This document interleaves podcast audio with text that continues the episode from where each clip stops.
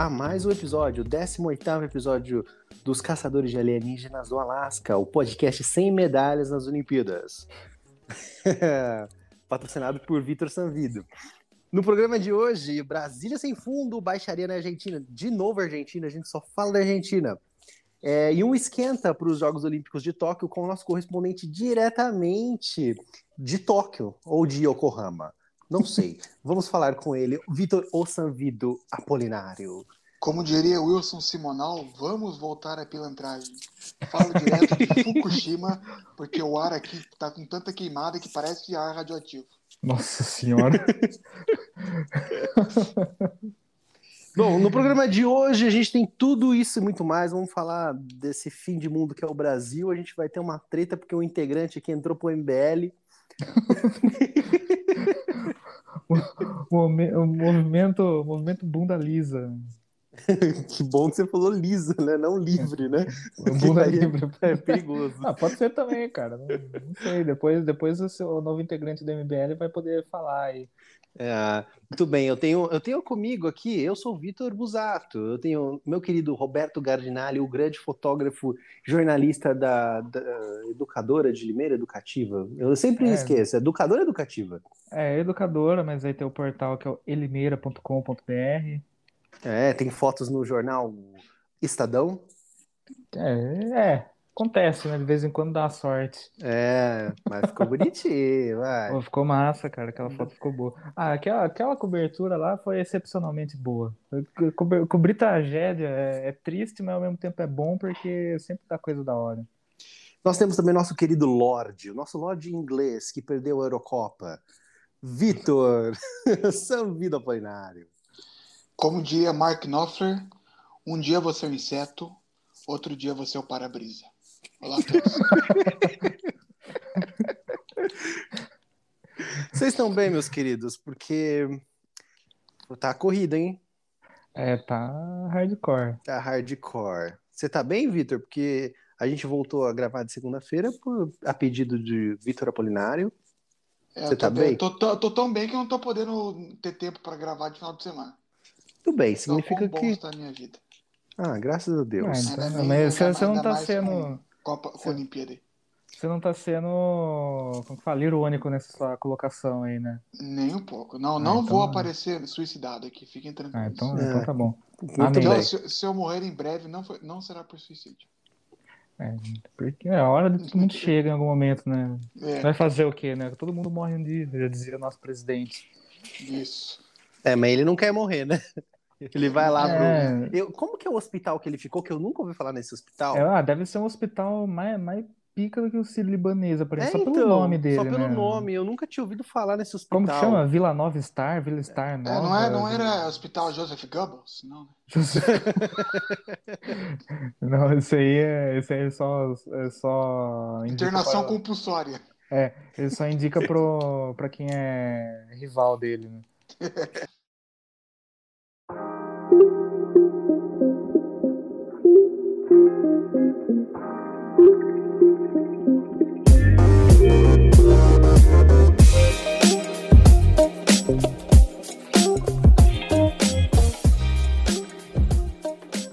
A gente tem um monólogo hoje sobre as Olimpíadas de Tóquio 2020 que serão realizadas em 2021 pelo trio dos caçadores. Eu já começo dando a minha opinião, eu não sei de nada que vai acontecer nessas Olimpíadas. Estou muito alienado sobre o assunto.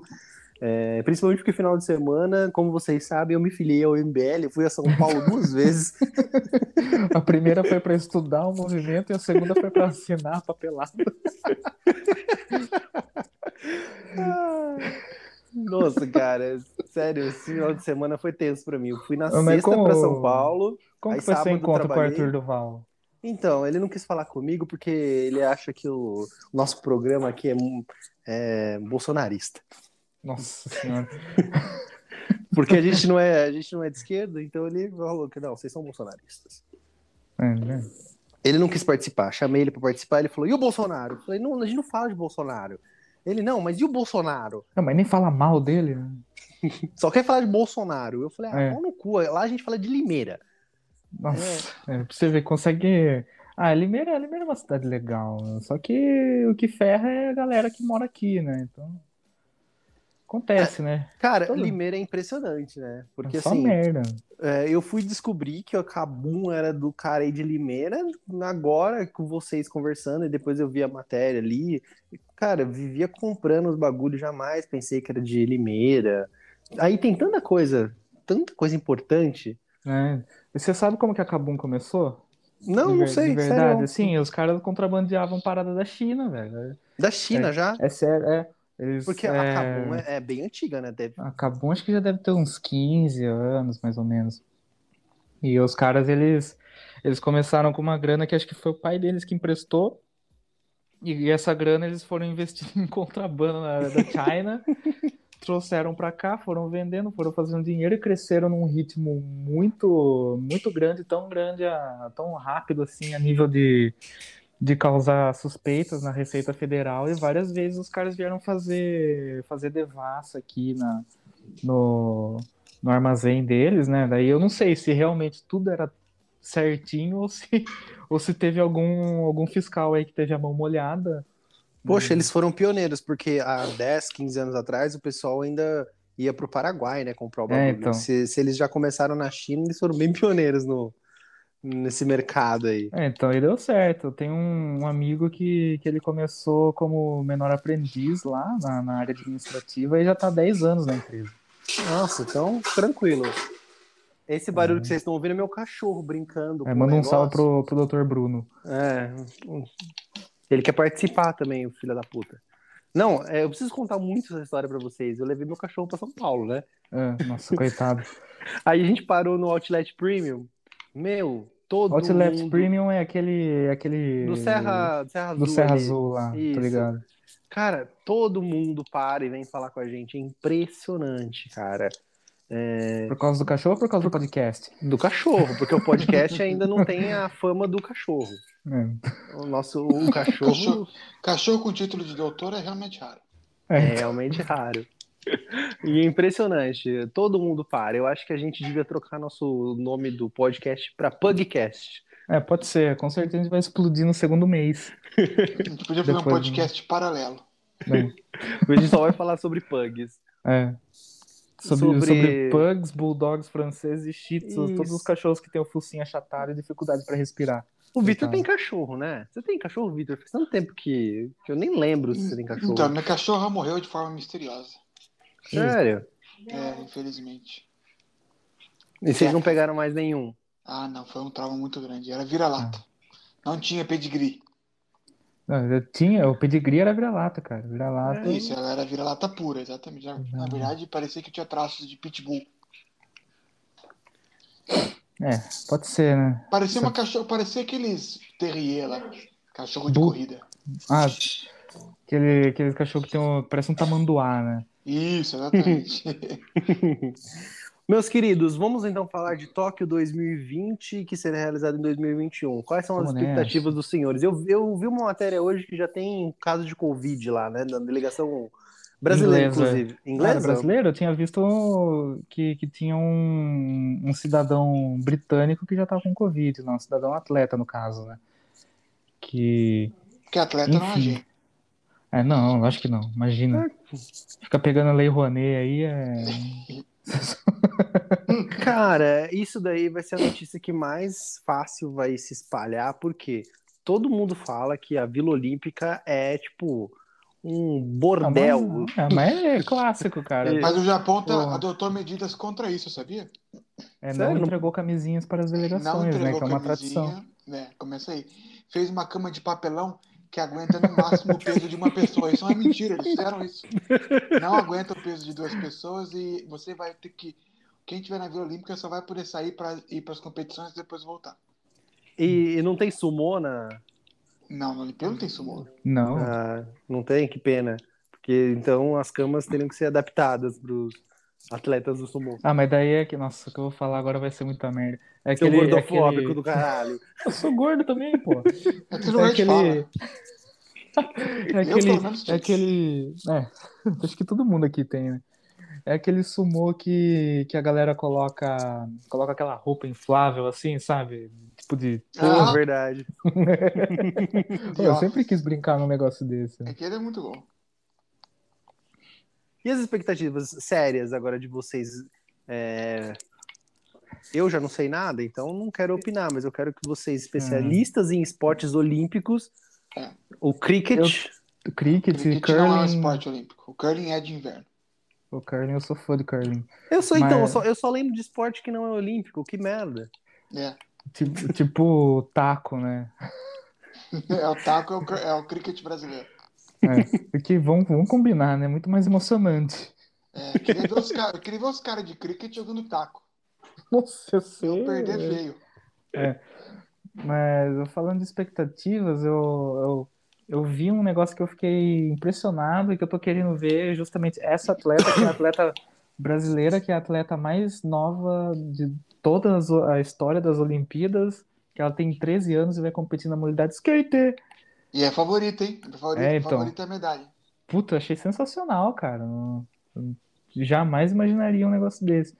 E tem um tem um, uma polêmica que tá rolando que é o lance da, da credencial negada para Isso. para namorada do Gabriel Medina, né? É esposa, no caso, Aquela, né? a esposa. É, sei lá o que que é. Eu não gosto dele do mesmo jeito que eu não gosto do Neymar. Ela que é Só porque ele é da- amigo do Neymar, você odeia o cara. Brunetti. É, é, 90% do motivo é. Então, eu tenho, uma, eu, tenho uma, eu tenho um longo comentário a fazer sobre isso. Farei no final, depois do comentário do Roberto. Não, é, esse aí foi um item polêmico e hoje eu vi uma, uma matéria falando do, da seleção brasileira de futebol feminino, né? Que já falaram que elas vão em busca da medalha de ouro, né? Então, vamos- nessa. Ai, gente, o pessoal se engana muito, né? É porque, porque assim, por exemplo, tem, tem certos times que eu não vou citar o nome, que, que eles falam que eles vão chegar no campeonato para não passar vergonha e estão passando vergonha, né? Então, pô, é, é, dá uma. Eu, eu realmente gostaria que a seleção brasileira ganhasse a medalha de ouro. E eu vou ser sincero, cara, eu gosto muito mais do futebol feminino do que do masculino, porque acho que é muito mais raçudo, muito mais legal. A galera joga com vontade, futebol masculino dá uma, dá uma preguiça, os malucos choram muito. Nossa senhora. Ah, sim, os caras são estrela, mas o futebol feminino eu particularmente não tenho muito saco pra ver. Apesar de que eu acho que ele é mais emocionante, porque ele é muito ataque contra defesa. Então, é o. Mas isso aí, na minha opinião, é a falta de técnica. Vira muito ataque contra defesa. É muito Não. rápido o jogo das meninas, desse sentido, de que, pô, pega a bola, sai feito louco. E o jogo, alguém fez um gol, o Brasil fez um gol, do nada toma virada, depois vira de novo. Assim, é um jogo que, pra ver, Não. ele é mais legal do que muitas vezes um jogo masculino. Mas eu acho meio imprevisível nesse lance, tipo, que eu acho. não curto tanto. Mas uma coisa eu- que eu, que eu preciso pontuar aqui, questão de finalização, a galera do futebol feminino tem uma finalização muito mais precisa. Mas vocês têm, ó, pelo amor de Deus, o, o gol é gigantesco. as- a- por maior que seja goleira, porra, mano, é foda Ah. pras mulheres. Eu- a mulher de 1,80m é grande, o homem de 1,80m pra ser goleiro é, é um anão. Ah, beleza, só que, meu, os caras os cara não conseguem acertar a bola no gol, velho. É, pra chutar, isso é verdade. Tem uns malucos que, pelo amor de Deus. Que bicho, o cara O Jô dribla- mesmo, né? Vocês o viram então, o né? lance do Jô? Puta que eu O pariu. cara, o cara dribla o goleiro e consegue chutar por cima do gol, cara. Eu nunca vi um negócio desse, velho. Eu sei que. É... Ah, beleza, pressão da torcida, que não sei o quê. Pô, time perdendo, tem todo aquele lance lá, mas, meu. Tem tem umas horas que não dá que os caras fazem umas, umas coisas que são muito mais difíceis de fazer do que o básico, né? Uhum. Verdade. E Vitor Apolinário com a sua opinião polêmica. Então, antes de a gente entrar em Tóquio, eu queria aproveitar que a gente está na região do Pacífico para fazer um primeiro comentário que é o seguinte. Este é o primeiro podcast que justifica o seu nome, porque, segundo o aplicativo do The Weather Channel, Paris nesse momento faz 12 graus com sensação térmica de 11. Juneau, no Alasca, 22 graus. Puta vida. Ancoragem, maior cidade, Juneau, a capital, Ancoragem, maior cidade, 17. Ou seja, está mais frio no, no estado de São Paulo nesse momento do que no Alasca. É, tem risco de geada amanhã, né? Então, Queria só- fazer só esse comentário. Maravilhoso, indo direto É, para Tóquio. fazendo 12 graus aqui, hein? Em Então, Hortolândia. Tá mais frio que no Alasca nesse exato momento, em Hortolândia. É, aqui em Limeira tá 11 graus. Caraca, mais frio ainda. que delícia, hein, Robertinho? Ah, eu curto um- uma friaca dessa. pra, pra gordo é uma maravilha. Né? Pra gordo é uma maravilha. E, e, e aí, Valinhos, por favor, Vitor, a gente precisa dessa informação. Ué, eu, eu falei, caralho. Foi a primeira que ele falou, velho. Desculpa, é. fala aí, repete, repete, desculpa aí. Nem fudendo, você vai ter que ouvir esse podcast agora, brincadeira.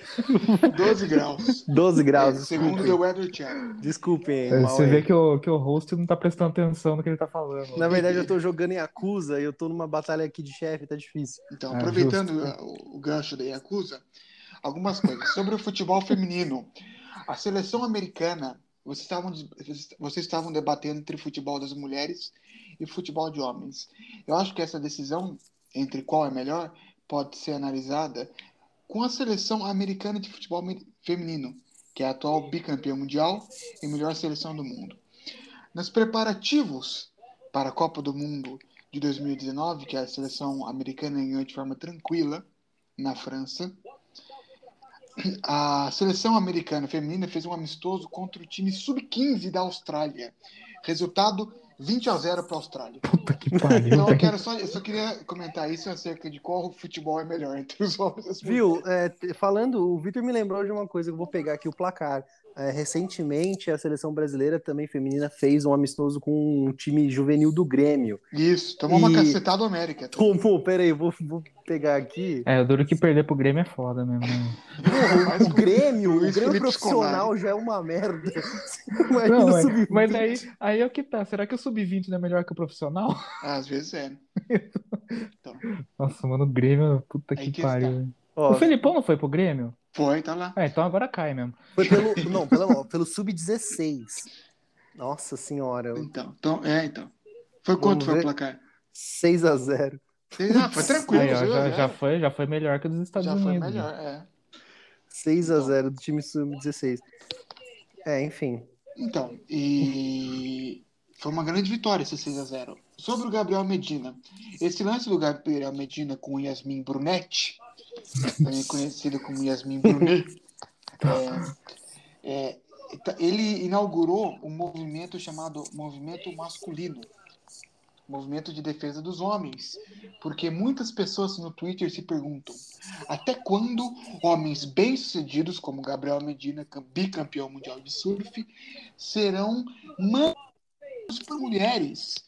E parece que Yasmin Brunet fez o Gabriel Medina até brigar com a própria mãe. Nossa. Mulher que faz você brigar com a mãe, você me desculpa. É dose demais. Eu vou tomar muito cacete em casa. Vou falar isso que eu tô falando agora. Essa é verdade. Não posso, me- não posso refutar. Essa é verdade. Quem, quem veio com essa tese, na verdade, foi o grande perfil no Twitter, indico a todos, ciclista fiscal. O ciclista fiscal que veio com essa tese. E pare... tão as más línguas estão falando que Gabriel Medina levou Yasmin Brunetti ao estilo Elise Matsunaga, dentro de uma Cara, Que horrível. Comparação horrível. Horrível, desculpa, perdão. Mas eu queria falar que, que a- a- a- o Brasil é grande favorito em apenas uma modalidade, que é o surf masculino, onde o Brasil domina completamente. E é, o Brasil galera levou. do... Oi, pode falar, Roberto. Não, a galera do surf que historicamente não tem cérebro, né? É, desocupados, né? O, Eu esporte, lembro o da- surf é um esporte desocupado. Tem um filme do Cacete Planeta, cara, que...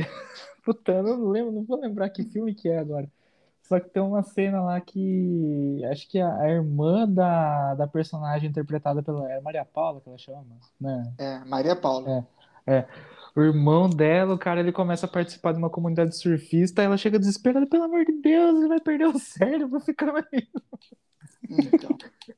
Enfim, né? Desculpa, é só... Não, e outra, quem não lembra de quando Gisele Bündchen, antes de namorar Tom Brady, namorava Kelly Slater. É verdade. Verdade. Não, Slater. sabe o que é engraçado? O Gabriel Medina, eu e a Bruna, a gente encontrou ele num, num salão do automóvel um pouco antes dele. Não, ele, ele já tinha sido campeão mundial? Eu não lembro. Bruna, Ah, ele foi Cadê campeão ela? mundial em 17, 20, eu acho. Então, mas eu acho que ele 16, tava pra não ser lembro campeão exatamente. mundial. Foi, foi, foi nessa época, assim, nesse inteirinho aí. Aí, tipo, tava uma galera fazendo, tipo, uma rodinha, e a gente chegou e perguntou, viu, quem, o que tá acontecendo, né? Quem, quem que é esse Aí, merda o, aí? aí tinha um cara, não, é o Gabriel Medina. Eu falei, ah, caguei pro cara, mano.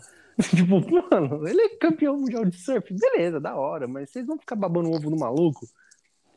É, então, brasileiro gosta de babar ovo. é. Então ele, ele foi campeão em 2014 e em 2018, tá? Só pra me corrigir.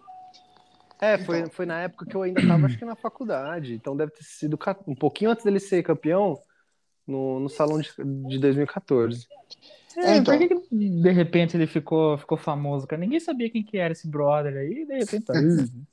Ah, o, o surf faz isso, né? Porque depois dele teve outro brasileiro também que ganhou, que eu não sei o nome. O Brasil tem três campeões mundiais de surf: o Mineirinho, o Mineirinho. Medina e o Ítalo Ferreira, que é o atual campeão, que junto com o Medina compõe a delegação brasileira de surf masculino em Tóquio. E- a CBS, Confederação Brasileira de Surf, está sofrendo muitas críticas, porque dizem as más línguas que Gabriel Medina foi sem mulher e Ítalo Ferreira está sem prancha em Tóquio. Ele escreveu no Imagina. Twitter falando. "Ô, Uma prancha pra mim emprestar. Ô, deixa eu... Cara, imagina a reunião da CBS, a marofa que não deve ser esse negócio. CBF já é uma merda, imagina a CBS. Mas bobear que deve ser mais organizada que a viu, bicho? Imagina, ó, antes de começar, a gente tem que tocar nosso hino aqui, começa a tocar qualquer música do Sublime. Não, deve ser muito a estética, deve ser muito começo dos anos 2000.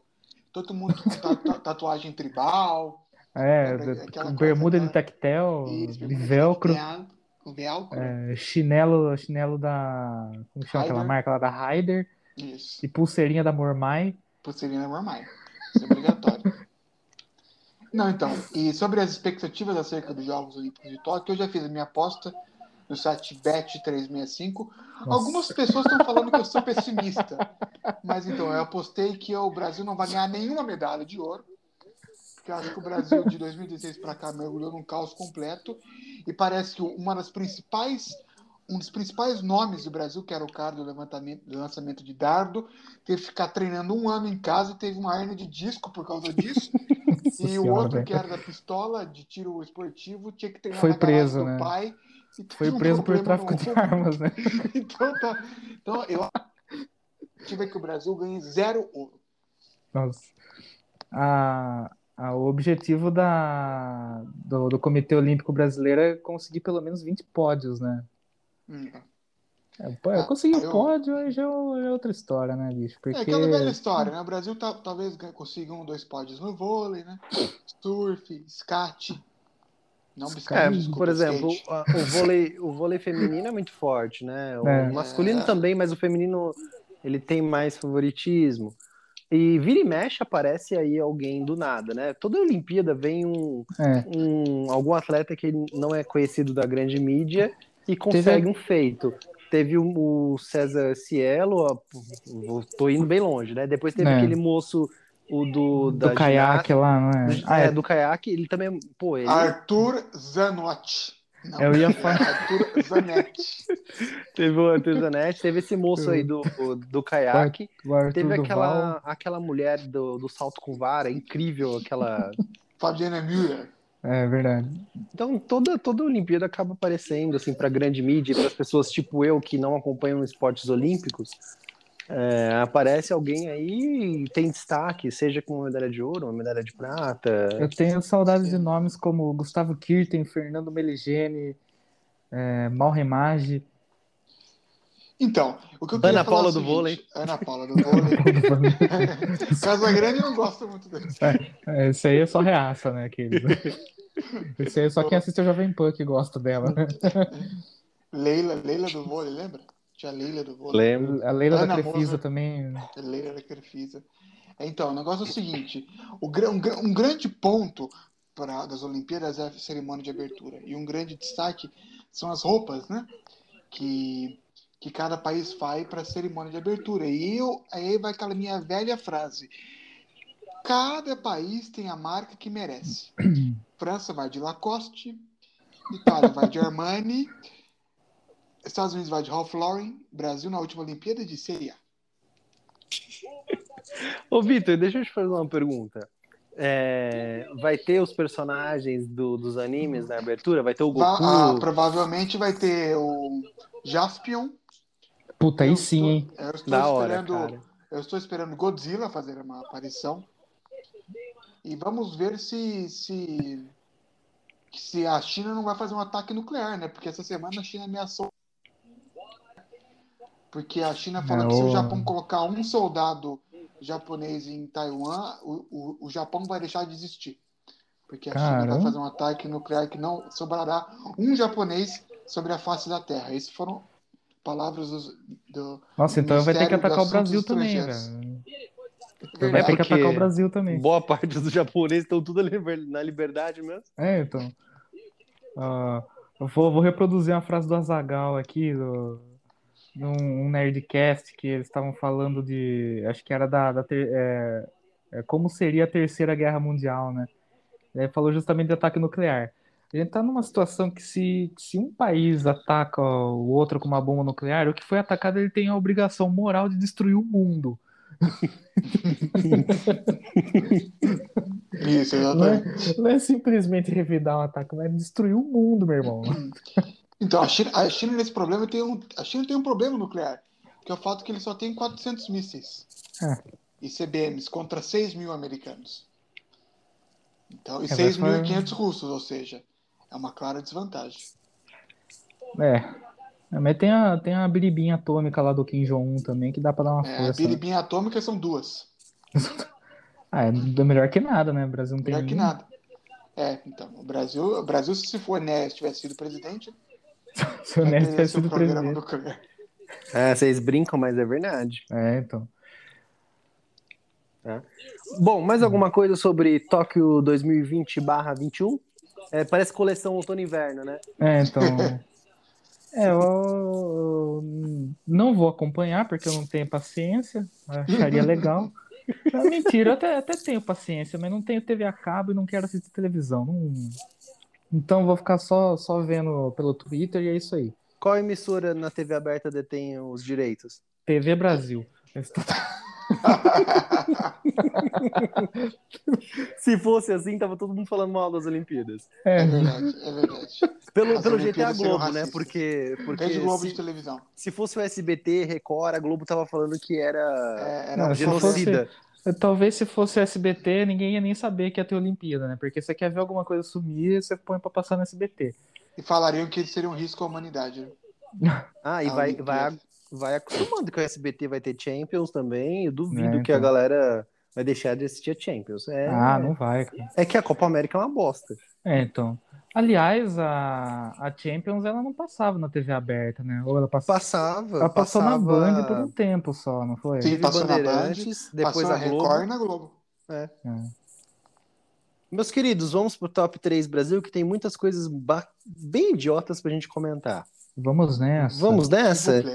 S'il vous plaît. Plaît. Ahn, vou, vou inverter as pautas aqui. Eu vou primeiro pela presidenta do PT, que quer que as torcidas organizadas recebam verba né, da a renda das televisões. A, a, a proposta da petista, que foi.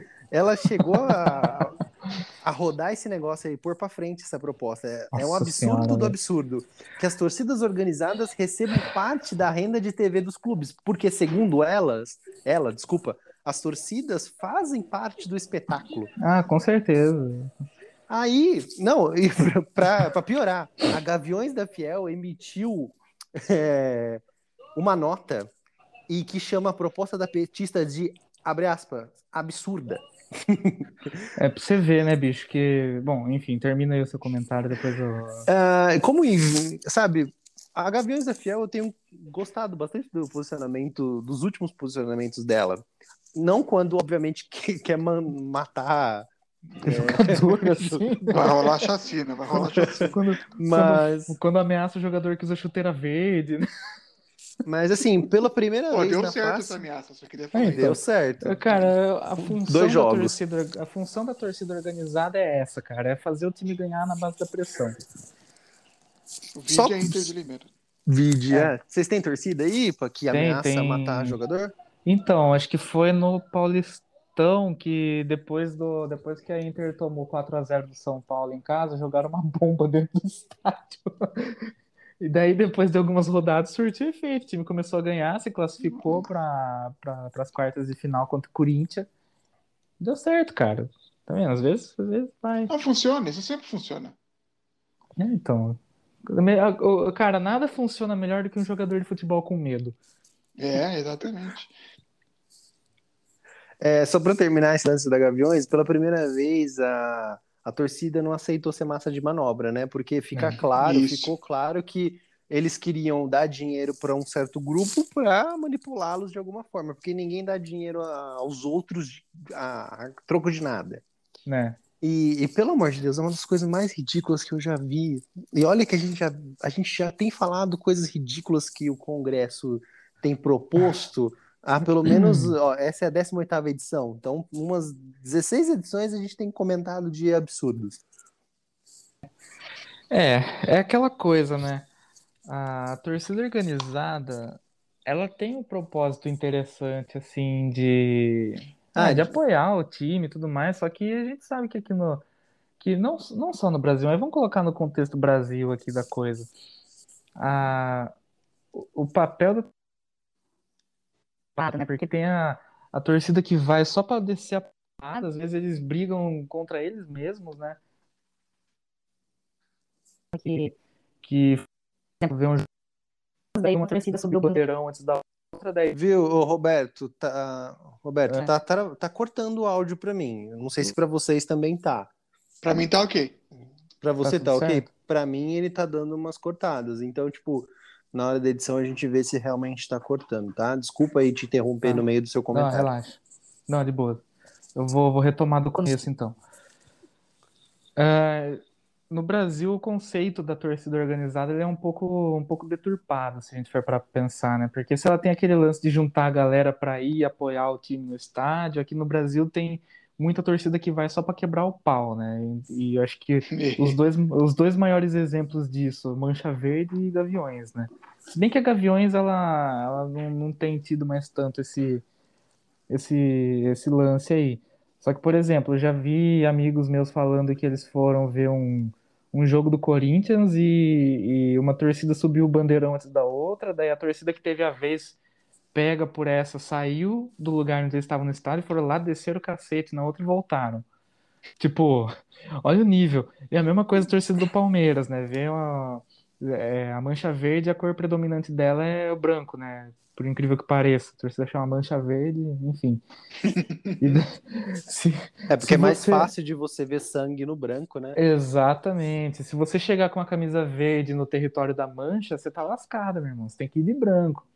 Tipo, não, faz sentido. Daí a pessoa vai com uma proposta ridícula dessa de ai, as, as torcidas elas precisam ter uma participação nas cotas de TV. Não, pô, nada a ver.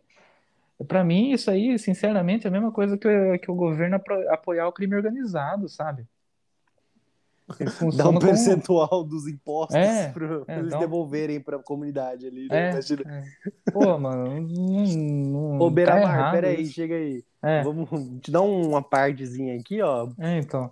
É a mesma coisa, cara. Torcida organizada, lógico que não, não são todas, né? Existem aquelas que realmente é o grupo de pessoas que vai lá pra apoiar, que é. en- Enfim, mas existem as outras torcidas que são. que, que vão é, brigar no metrô, se encontram depois do jogo no metrô pra, pra, pra fazer aquele, aquela releitura do filme Hooligans. Ah, Enfim, tem, tem, tem, tem muito mais disso, sabe? Eu acho que é, é insanidade, meu, não tem que fazer isso.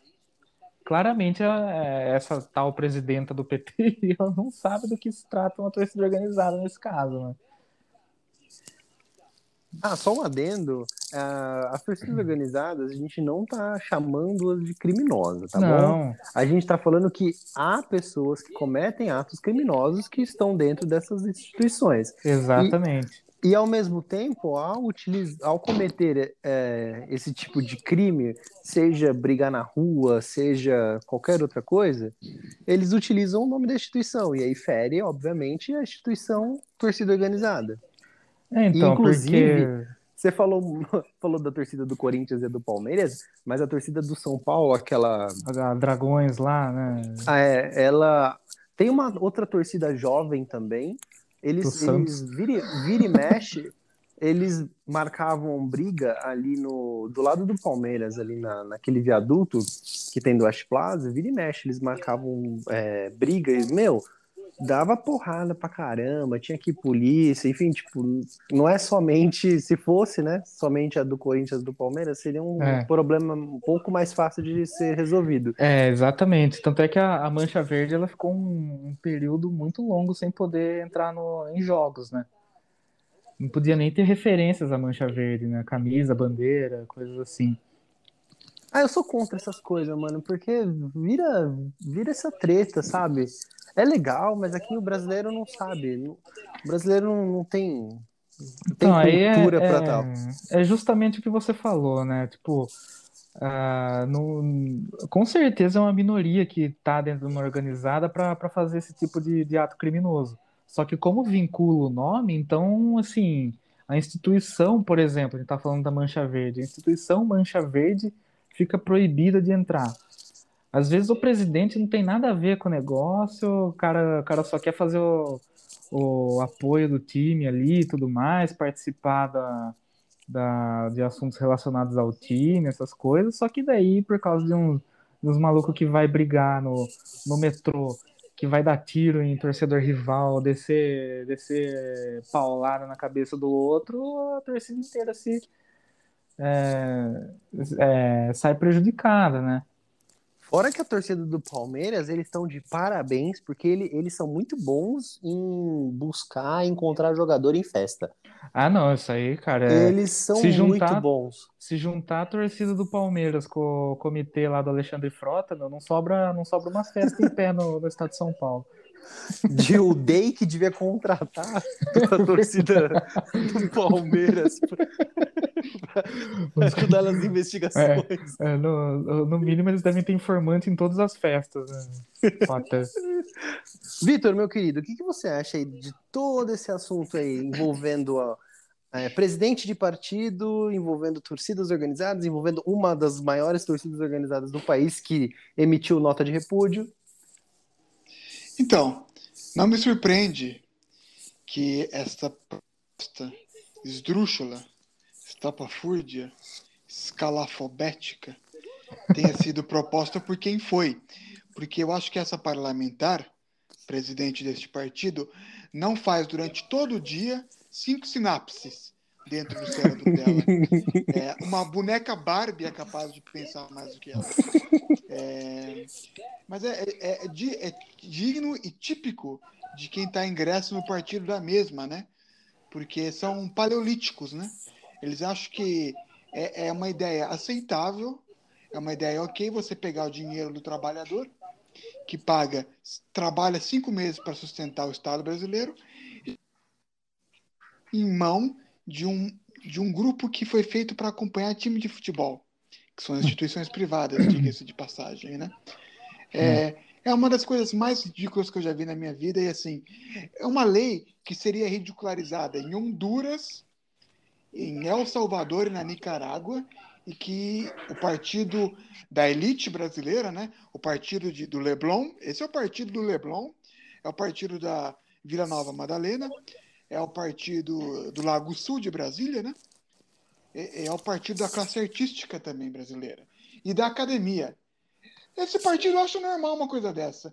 Eu não vou nem me estender aqui, porque senão eu vou murrar essa mesa onde eu tô aqui, sentado fazendo esse podcast, até essa mesa ser moída em 50 pedaços. Ah, Então, por favor, continue o comentário. Eu quero, quero ver treta. Então vamos pro próximo aqui, que esse o Vitor vai murrar a mesa.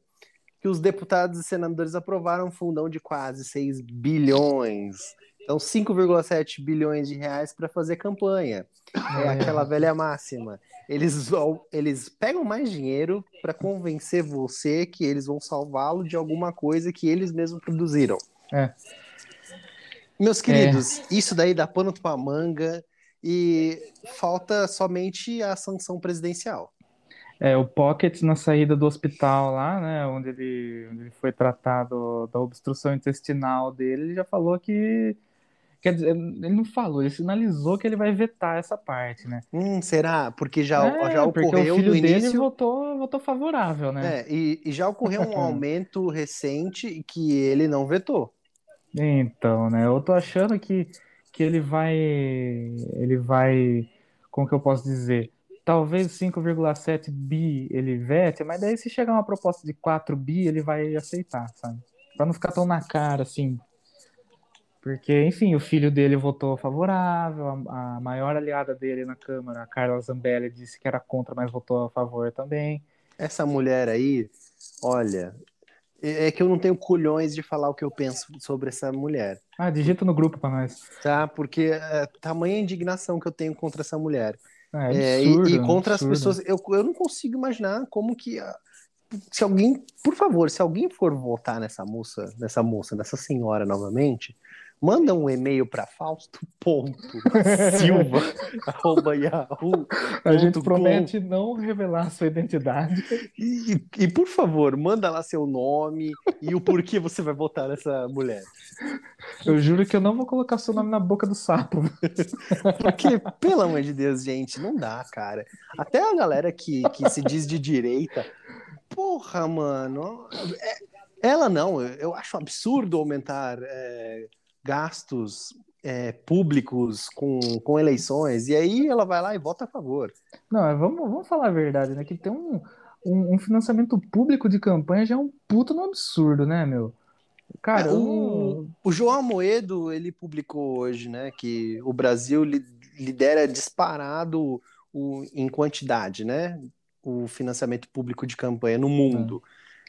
Ele é, tipo, disparado três, quatro, cinco vezes mais do que o segundo colocado. né? Eu o- acho que o Vitor deve ter esses dados mais na ponta da língua, porque ele é uma enciclopédia humana. Ah, então, mas é um absurdo, é um escárnio, né, que tá E acontecendo. fora que é, esse, esse aumento ele foi, ele foi proposto de um jeito também meio, meio que é, des- mais desonesto do que o próprio aumento, né? Porque ele foi incluído ali no meio da LDO, que precisa ser aprovada. É, porque senão eles não, colocaram- eles não saem de, de recesso, né? É, então, ela precisa ser aprovada, daí o relator da, da, da LDO, que é o, o Juscelino Filho, né, que não é filho do Juscelino Kubitschek, o- o- é outro Juscelino, o pai dele, mas ele colocou no, ele colocou no meio ali a proposta de aumento em três vezes, não foi? Mas, Ele, ele era um pouco, quase 3 bi, né? É, É, então, vai triplicar, exatamente, vai para 6 É. bilhões. é Era 6 dois, bilhões, vai pra basicamente. É, 5,7 ali e tudo mais. E ele colocou isso no, no, no meio da, da proposta, né, da, da LDO. E detalhe que essa semana aquele, aquele deputado federal, Coronel Tadeu, ele falou um negócio interessante, que ele deu uma entrevista para a educadora, né? E ele falou sobre isso, que ele faz parte da comissão mista de, do, do orçamento, né, CMO, e, e ele falou assim que um dos partidos que, adivinha, falou tão contra esse, esse aumento no fundão eleitoral aí, votou a favor, né? Adivinha qual partido que é? Começa com P e termina com T. Então, então, assim, foi tão a favor, foi, quer dizer, foi tão contra o aumento, mas votou a favor. Então pega depois essa grana que aprovar e devolve pro, pro... Ah, devolve, tá bom. Então, sabe, é é umas coisas assim que, que são absurdas. E detalhe, apenas cinco partidos fizeram, fizeram uma coalizão ali para ser contra o, o, a aprovação do fundão eleitoral, que são o Novo, que foi o que encabeçou, logo em seguida entrou o Cidadania, o Podemos, e aí, pasmem, começa a bizarrice. PSOL. O PSOL e o Aham. E detalhe, né? A Carla Zambelli, ela é do PSL, né? Ah, o PSL é um partido que Cara, o ele, par- antes de 2018, você jamais pensaria que um partido cresceria tanto assim. Em um partido ainda de supostamente direita. Ah, é um, é, o É um partido de PSL direita é- que chama Social Liberal, só queria comentar isso. É, então, é a mesma coisa que o Partido Socialismo e Liberdade, não faz sentido. Não faz. É, é, eu sempre falo isso. É o Partido dos Lenhadores Ambientalistas. Lenhadores ambientalistas. é o partido do, do colete à prova de balas que vota no revólver, né? É, porque sem o revólver, o colete à prova de balas não é nada, né? É, é basicamente. Tem, tem uma lógica, né, nesses caras. É. E, é perversa, né? É perversa é, a lógica, é, então, mas é É aquele lance deles se retroalimentarem, né? Eles precisam dessa.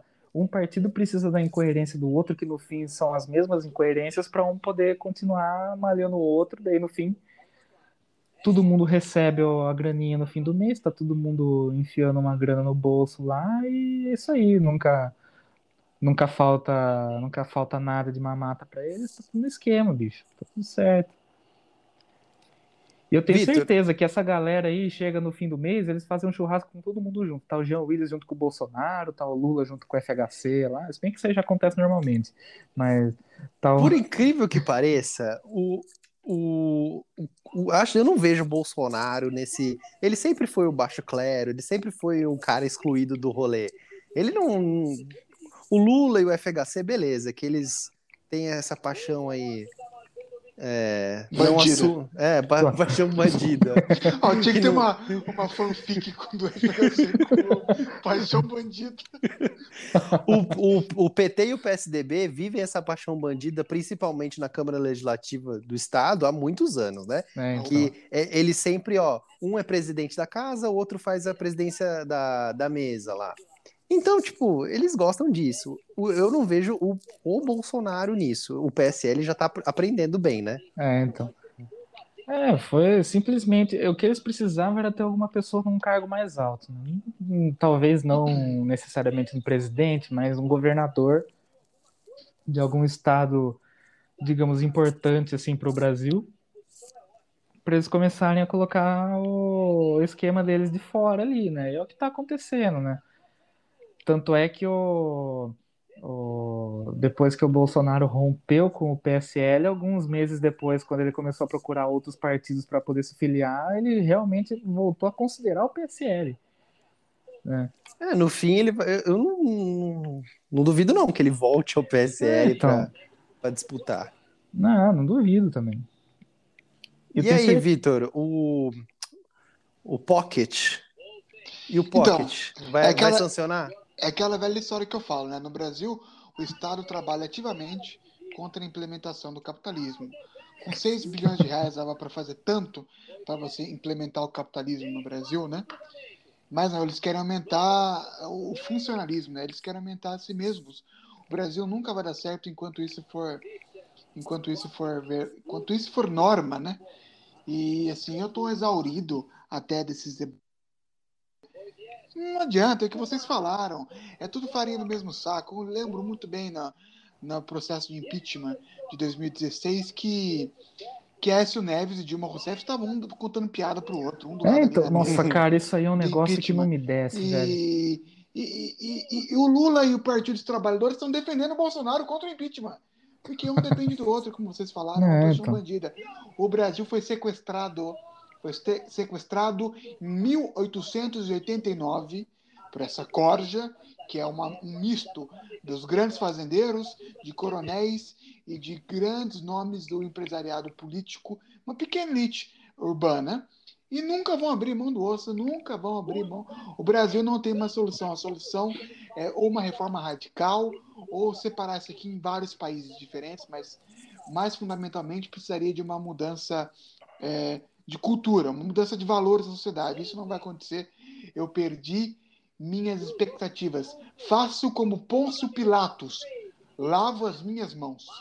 Lavo as minhas mãos. E sobre o Bolsonaro, ele vai sancionar. É claro que ele vai sancionar. Como que ele vai conseguir dinheiro para disparar fake news ano que vem?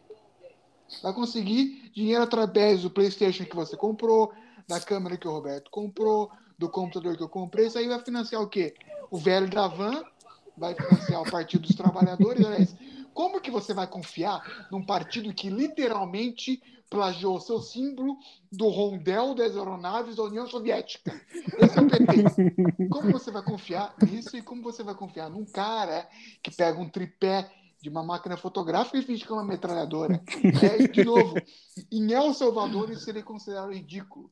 Em Belize, em Nauru, se o, se o Bolsonaro fosse candidato a síndico do principal prédio em Nauru, ele seria uma figura bizarra. Só no Brasil, com 212 milhões de pessoas, ele consegue ser eleito. Lula é. Bolsonaro, isso aqui é o fim da picada, isso aqui é um lixo, isso aqui é escória da sociedade, como disse aquele, aquele uma vez um, um diplomata israelense disse que o Brasil era anão diplomático. Não é só anão, é anão social, cultural, anão político. E falando sobre nanismo, e vocês citaram o nanismo mais cedo, relacionado a goleiros, aqui fica um easter egg. Nos anos 50, o Corinthians jogou com um anão no gol. Isso é verdade. Tem uma história dele. Procure. Nossa, por essa eu não esperava. É o time do povo. Ai, meu Deus. o Vitor tinha dado a deixa e aí ele já tirou a deixa no mesmo comentário. Eu queria pegar a deixa do Vitor há uns um minuto e meio atrás, que ele, ele falou do, de uma mudança no sistema político brasileiro e já para a última pauta do Top 3 Brasil, que o Arthur Lira sugeriu semi-presidencialismo para evitar impeachment, abre aspas. O presidente já se elege e pedido de impeachment é protocolado no dia seguinte, fecha aspas. A gente tem figuras como o FHC, o Michel Temer e José Michel Sa... Fear. Michel Fear. É, o FHC é o Bill Clinton brasileiro. Jo... O Michel o Zé Sarney é o, é o George W. Bush e o Sarney é o Nixon. O Nixon. É, é, então eu vi, eu vi isso, foi, isso aí foi manchete do, do Estadão nesse domingo, né? Que o, o Lira, ele, ele tá defendendo que, é, não sei se vocês estão, estão ligados, mas o, até, até domingo o Lira era o presidente do Brasil, né? É verdade, o, oficialmente. O, é, o Mourão, ele tava fora do, do Brasil, provavelmente ele tava na, nas Bahamas, curtindo... Essa foi uma bela easter egg. não, eu realmente não sei onde ele tá. Simplesmente falei em algum lugar aí. E o, e o Pocket tava, tava lá cuidando do, do sistema digestivo dele, né? Ah, aí ele, ele sugeriu fazer essa, essa mudança, colocar para votar realmente o projeto de um semipresidencialismo, né? Que daí o Brasil passaria a ser uma, uma república é, semi, semi-parlamentar, alguma coisa assim, Vitor? Não... Semi-parlamentarista, exatamente. Isso, é. E, enfim, o presidente seria eleito e indicaria o primeiro-ministro, do jeito que é. É igual o da França. É, a França lá. A Alemanha é assim também, né? A Alemanha é mais. É, a Alemanha é, a Alemanha exatamente. É mais é. ou menos. A Alemanha é mais parlamentarista, porque o primeiro-ministro e o presidente ambos são eleitos. É. É, então seria mais modelo francês mesmo. Enfim, Viu? A gente já teve quantos plebiscitos? Dois, né? Que que é, foi sobre, da... sobre parlamentarismo, né? Sobre mudança do sistema é. político. Depois eu vou contar uma história engraçada sobre esse plebiscito. É, teve e... um, um, logo depois da, do fim da ditadura militar que foi para que teve a família real brasileira, né? Então, deixa, deixa, deixa eu aproveitar, deixa então. Em 1889, 1889, quando teve o golpe que proclamou a República, Constituição estava escrito o seguinte: vai ser realizado um plebiscito acerca de qual o melhor sistema do Brasil e o povo vai escolher de governo. Quando que foi realizado esse plebiscito? Em 1986, quase 100 anos depois. É, pelo menos foi. foi... Cumpriram. É, então. E a escolha era a seguinte: qual... em 86 tinham três. Monarquia presidencialista. Monarquia, presidencialismo e parlamentarismo. O povo, como estava cansado dos presidentes apontados pela ditadura militar, escolheu o presidencialismo, que dos três, sinceramente, era o pior. É, o duro é que a monarquia você ia colocar a galera lá da família Orleans e Bragança, que os malucos já são uns merda por natureza, né? Então ia ser. O Roberto não gosta dos. É, o Roberto tem um ranço. Ah, cara, os malucos são muito loucos, velho. Não tem como defender, sabe? É bizarro, mano. Eu sou. Sei lá, cara, a gente não tá mais no século XVII pra ter monarquia, tá ligado? Pô. Eu não tenho nada contra, desde que a monarquia simplesmente fique lá acenando somente, sabe? É, Tipo, tem- o, o- cinco- monarquia inglesa. cinco, dos cinco maiores, melhores IDHs do mundo, quatro são monarquias. Ah, bicho, eu não, não, não tanco esse negócio, não, velho. Eu Já tem, cara, já tem muita treta com o Brasil presidencialista. Imagina se fosse uma monarquia. Ia ser pior que Game of Thrones isso aqui. é verdade. A gente já, tá, já ia estar na, na quinta família governando o Brasil e provavelmente alguém já ia ter tentado matar pelo menos umas 10 vezes. Ah, se fosse monarquia aqui, pelo menos a, a gente teria o- uma revista de fofocas interessante. O Léo Dias ia estar Sim. trabalhando pra caralho. Nossa, isso é bom demais que a monarquia no Brasil. O, o Léo Dias, o Léo Dias ia estar, ele, ele ia ser um, ele ia ser de fato um jornalista e não um, Ô, uma- no- ó, vocês falam mal do Léo Dias, mas, cara, ele é muito bom jornalista, porque ele, ele vai, ele, ele apura muito mais do que muitos jornalistas do Estadão, da Folha. Não, ele, ele é que segura o bastião do jornalismo hoje no Brasil. Ele e a Cris Dias. Não, fazem mais, eles fazem jornalismo mais ético do que o Estadão, Folha e UOL. O Léo, Léo Dias fazendo um negócio ético, né? Vê que o nível que Anitta, tá. Anitta. né? Nossa, mano, cara, o Léo Dias. O Léo Dias é amigão do latino, né?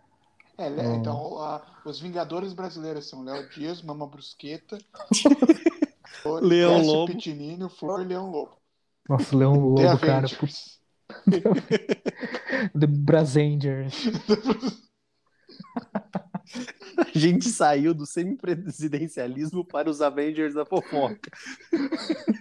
Brasileiro, inclusive. É, então, ah, meu, eu sou, eu sou sempre a favor da fofoca, cara. Eu, eu vou falar a verdade, o que, que é o, o jornalismo se não uma grande rede de fofocas, né? É Tudo gira na base de fofoca. A única coisa que você tem que fazer é confirmar a informação. Essa é a parte difícil. É verdade. Bom, mas vocês querem falar mais alguma coisa desse semipresidencialismo que não vai, não vai dar nada, não vai pra frente? Não, é, o Roberto, Ah, falou, então- o Roberto falou de forma perfeita. Vou deixar ele. Então, pois bem, eu acredito que eu.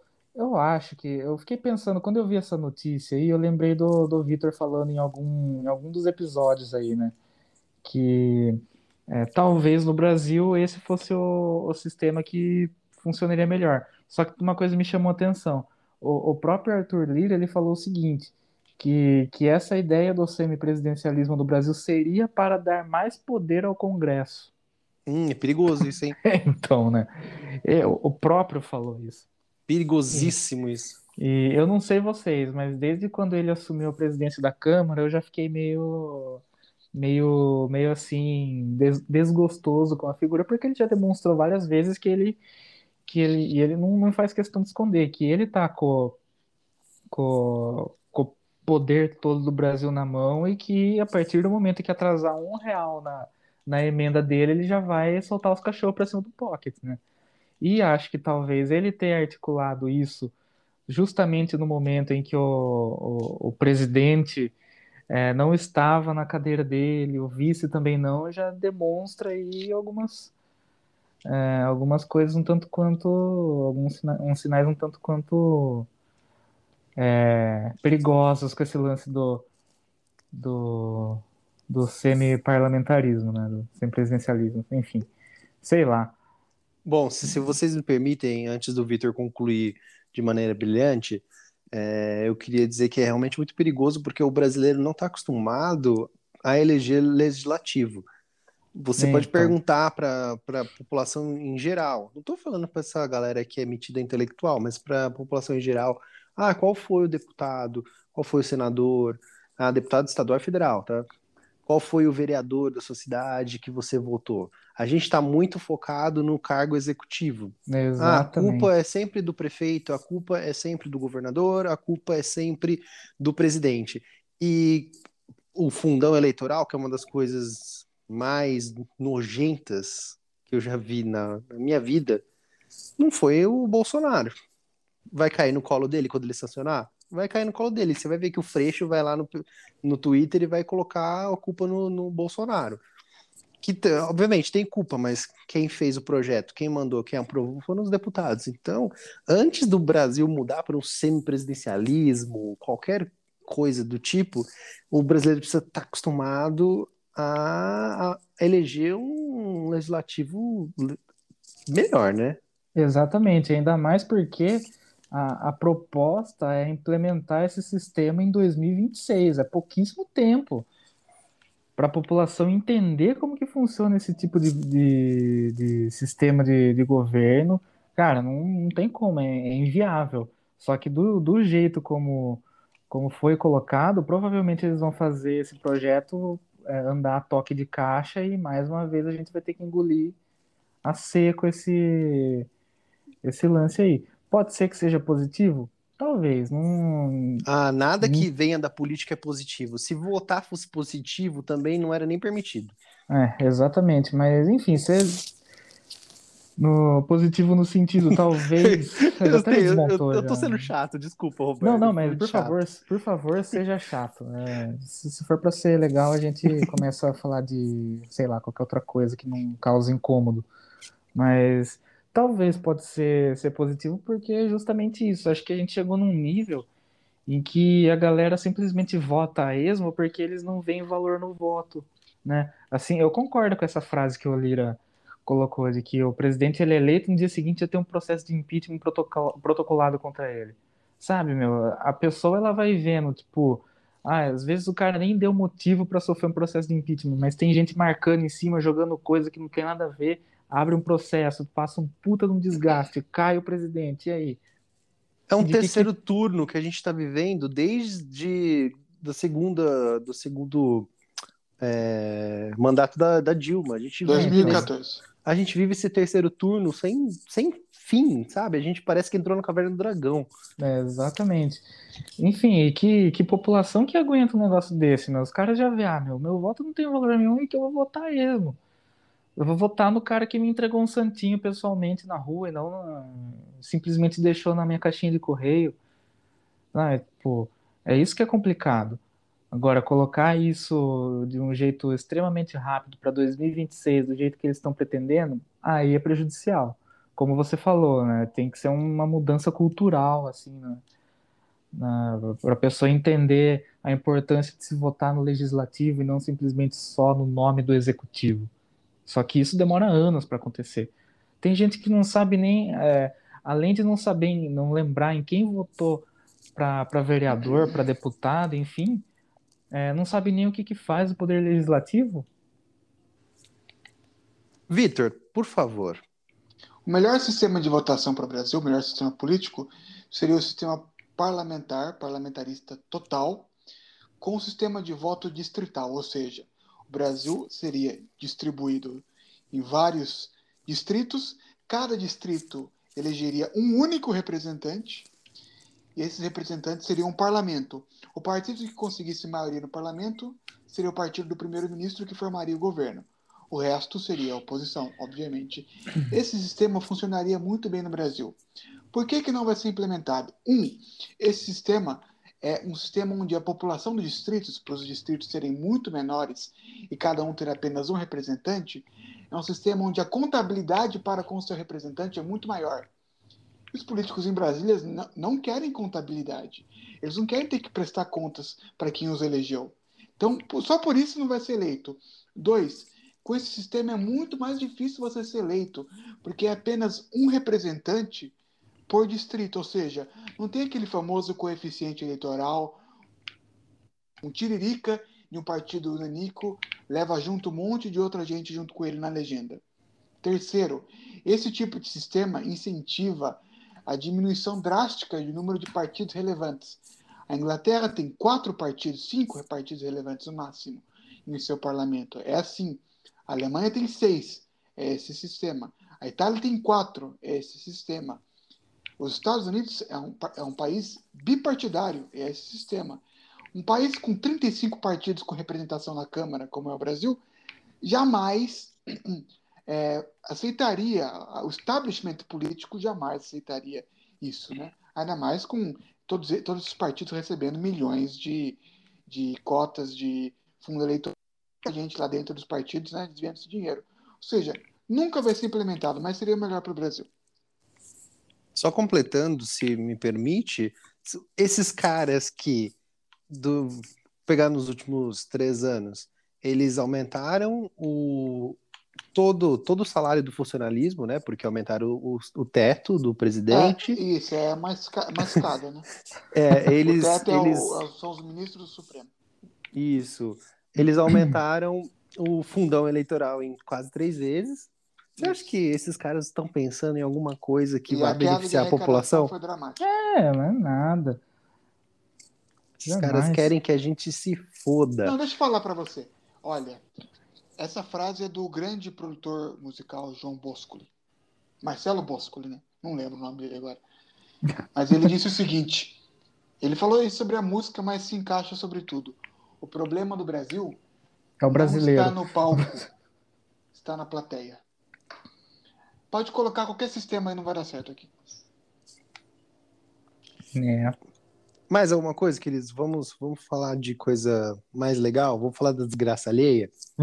Porque fa- falar da nossa desgraça é, é muito ruim. Vamos nessa. Vamos lá, giro pelo mundo?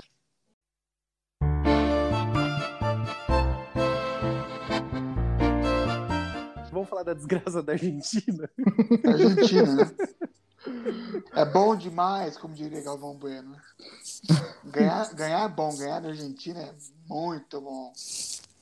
E é, então, se, se, o, se o Brasil está aumentando fundo eleitoral, está aumentando dinheiro para os próprios políticos, a Argentina está usando dinheiro público para comprar não um, não dois, não três, mas 10 mil pênis de madeira. Sim, governo nacional, porque lá não é federal, é nacional da Argentina, sob os auspícios de Alberto Fernandes, o homem que acha que o Brasil é selva, é, decidiu comprar, abriu uma licitação, na verdade, para comprar 10 mil pênis de madeira. O, o, o, a desculpa oficial, digamos assim, né, do, do, da compra é a ideia de fortalecer uma campanha contra doenças sexualmente transmissíveis. É porque você pega um madeira. pinto de madeira e enfia no meio do teu cu e você lembra que você tem que ir no urologista. É basicamente isso que eles querem. Nossa senhora. É, então, eu fiquei pensando quais são as doenças que atacam madeira, né? Que seriam doenças sexualmente transmissíveis. É, eu acho que, que talvez, Nossa pensando nisso, ele, Coitados Seria- argentinos. é, ele teria feito essa licitação pra usar a galera colocar uma, uma camisinha na piroca, né? Ah, provavelmente. Pô, pô, nisso o Brasil é muito melhor, né? Aqui as, os- as ah, exemplificações da camisinha sendo colocadas são feitas em balanas. Pelo menos você não, Nossa senhora, velho. Né? você não vai gastar horrores com um pênis de madeira. Cara, de madeira, velho. Nossa. Não, pior, Fora que assim. O Beleza, impacto cara. ambiental, né? É, exatamente, é borracha. Você, você borracha, látex, sei lá, mano. É tudo já- bem que você tá transformando madeira em pau, é, sei lá, um pleonasmo quase. Não, mas, pô, pelo menos você, você apoia a produção do látex nacional. Tem, tem uns negócios assim que dá pra falar, mas madeira, cara, um negócio arcaico pra caramba, parece um pé de mesa. A foto lá que vocês mandaram. sabe, sabe- sabe aquela mesa antiga feita de mogno? Sei, nossa, minha mãe tinha essas- esses móveis antigos de mogno. Então, nossa, aquela, aquela mesa que foi feita em 1952, assim, que pega, se você fazer uma mudança na sua casa, você precisa contratar um guincho pra levantar. Por que, cara? Madeira, velho. Nossa, Mas o pior é que assim, o Vitor lembrou do Alberto Fernandes que acha que o Brasil é uma, que o brasileiro, né, veio da selva. Os caras ganham a porra da, da Copa América e essas coisas viram tudo é, cortina de fumaça, né? Porque Isso. é a mesma meu, coisa. a, a população deve estar. Vocês viram a festa, né? Que eles É, fizeram. então. Eles, eles vão deixar passar tudo, esses caras vão gastar, vão, sabe, destruir o país, mais do que já está destruído. É uma pena, né? É o nosso É, futuro, igual- o nosso futuro tá logo aí. É igual. Pa- o- Papai tá vindo. É igual o Brasil comemorando a Copa de 70 sob o governo Médici, cara. Mas, ô, pô, aí sim, hein? Os caras jogaram a Copa com um revólver apontado na cabeça. Mais alguma coisa, Vitor, sobre o- a Argentina ou vamos passar pro próximo? Porque Não, só queria falar que o valor no total seriam 700 mil é, reais, né? Ou 13 milhões de pesos, né? Pelos 10 Nossa mil senhora. Pênis de madeira, talvez se a Argentina comprasse, se o governo Hum. comprasse direto de um sex shop, fosse mais barato. É, talvez se comprasse de borracha ia ficar mais barato também, né? Com certeza, vai ver, é feito do que essa madeira? De embuia, não sei, é madeira importada, de lei, sabe? Madeira certificada. finlandesa, né? É, do jeito que os argentinos são, é capaz de ser uma É. baita de uma madeira, produção local para estimular os artesãos de, de Buenos Aires. É, como diz É. aquele velho ditado, né? O argentino é um italiano que fala espanhol, que acha que é inglês e mora na França.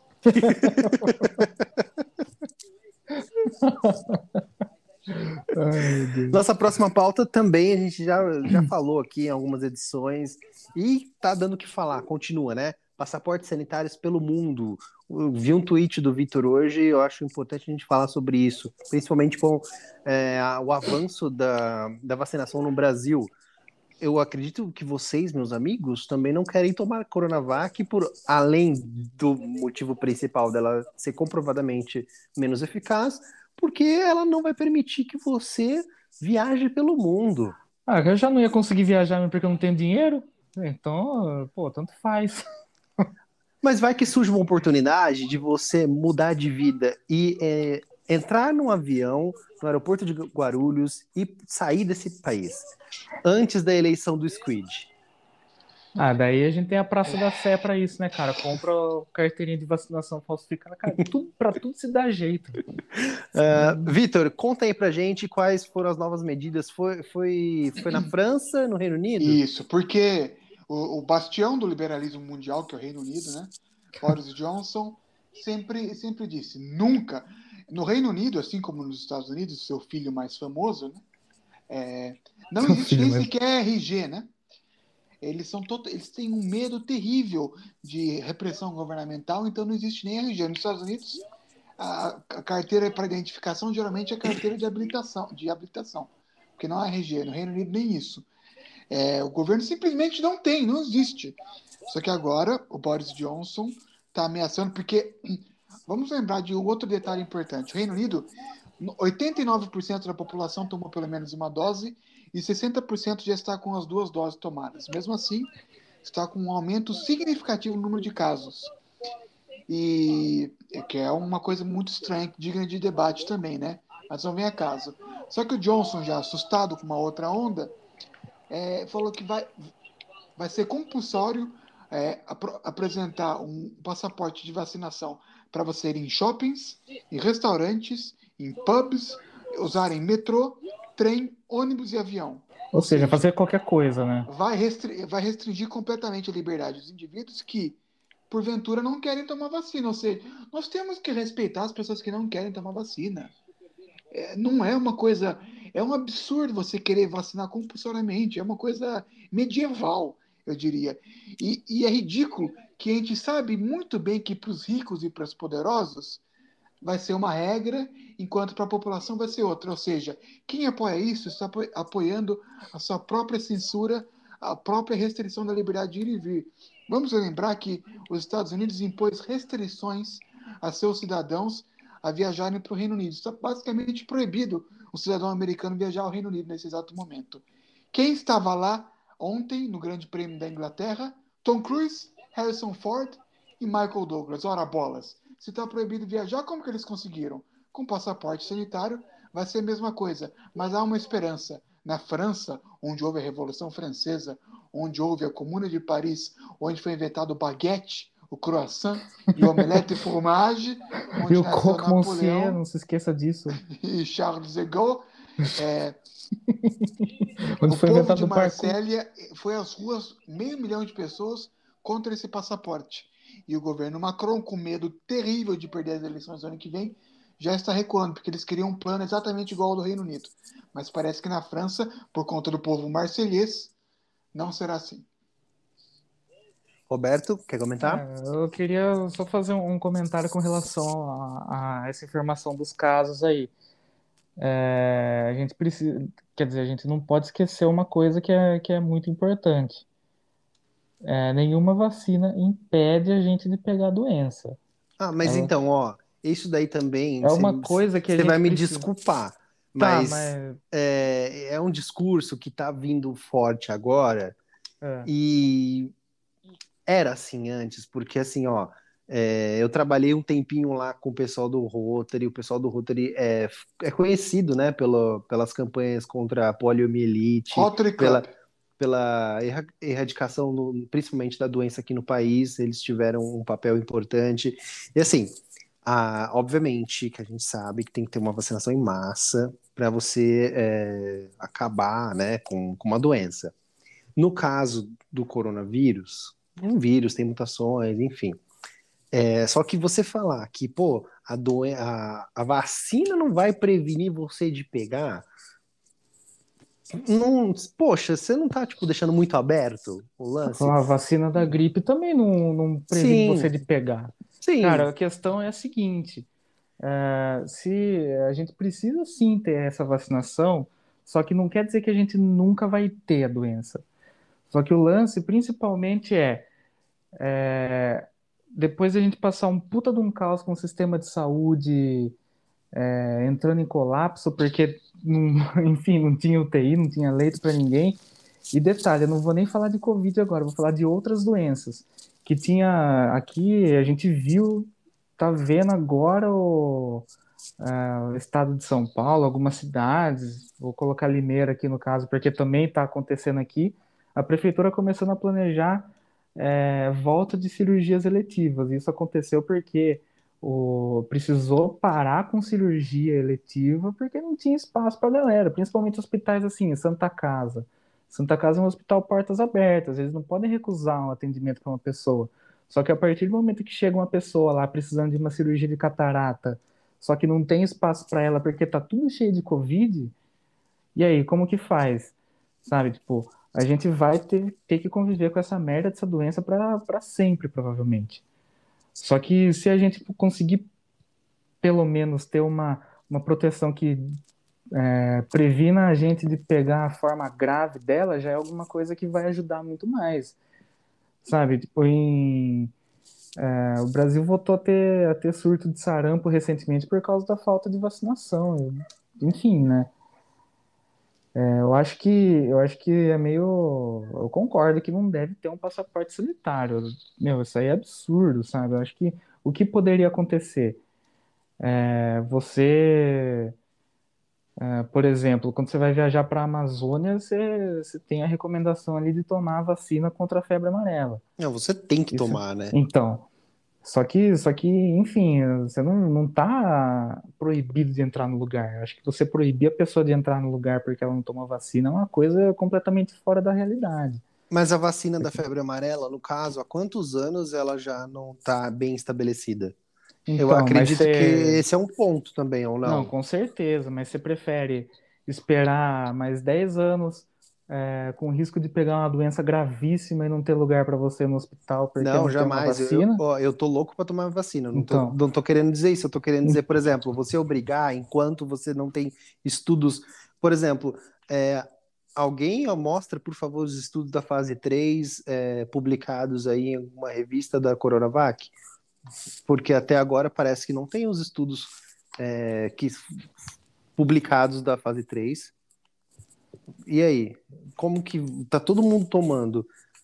Sabe? Então, É. eu, então, o que eu quero dizer é o seguinte, meu, a gente não pode, não pode simplesmente vincular, ai meu Deus, é absurdo que esteja crescendo o número de casos de contaminados pela Covid enquanto está tendo a vacinação. Pô, isso aí é um negócio que todo cientista falou que poderia acontecer. Ah, no Só que caso também- Reino- do Reino Unido, o Vitor, ele não quis entrar no, ca- na- no mérito, mas os casos, eles estão aumentando, explodindo, porém as mortes não. Então, isso é uma coisa, cara. É a mesma coisa da gripe. A gente dificilmente escuta gente falando que morreu de gripe, sabe? Sim. Eu lembro quando, quando teve a pandemia lá da, da H1N1, é, depois da vacinação, fiquei sabendo de uma pessoa aqui em Limeira que morreu de, de H1N1 em sei lá quanto tempo depois, sabe? O lance é o seguinte, a gente, é, seja vacina da gripe, seja vacina da Covid, essas coisas, a gente não tá livre de pegar. Só que é melhor a gente pegar e não precisar de um, de um hospital do que a gente simplesmente é, é, culpar a vacina porque ela não está é, protegendo a gente 100%. Até porque nenhum cientista falou que a vacina Protegeria. protegeria 100%. O lance é principalmente a gente conseguir ter uma, uma certa imunidade para não desenvolver a, a forma grave da doença. Sim, precisa da cobertura vacinal é, o mais completo possível na população, né? Eu, diminuir... eu, pessoalmente, eu prefiro, eu prefiro pegar a doença de boa estando vacinado do que eu precisar de, de, de uma internação, cara. Tá louco, com certeza. Velho. Deus com me certeza. livre, sabe? Eu acho que acho que é complicado falar isso de ah, tá tendo a vacinação e ainda assim os casos estão aumentando. Só que como que tá as mortes, como que tá a hospitalização? A gente tem que ver esses outros dados também. Não dá simplesmente para jogar, ah, tá vacinando, mas ao mesmo tempo tá pegando. Ah, e, e para galera que achar que eu tô falando muito mal da Coronavac, a minha tia de 80 anos, diabética, obesa, pegou a Covid e ela foi uma das primeiras, né, a tomar a vacina enquanto ainda tinha Coronavac. Então, ela tomou as duas doses no início do ano e ela conseguiu se recuperar. Então, já é um indicativo de que pelo menos no, no corpo dela teve um sucesso. Então, também tem outra coisa que a gente precisa analisar, que a vacina simplesmente, ela não é o, um, um super-herói, assim, depende de uma combinação de fatores. Como que é o sistema imunológico da pessoa que está recebendo a vacina?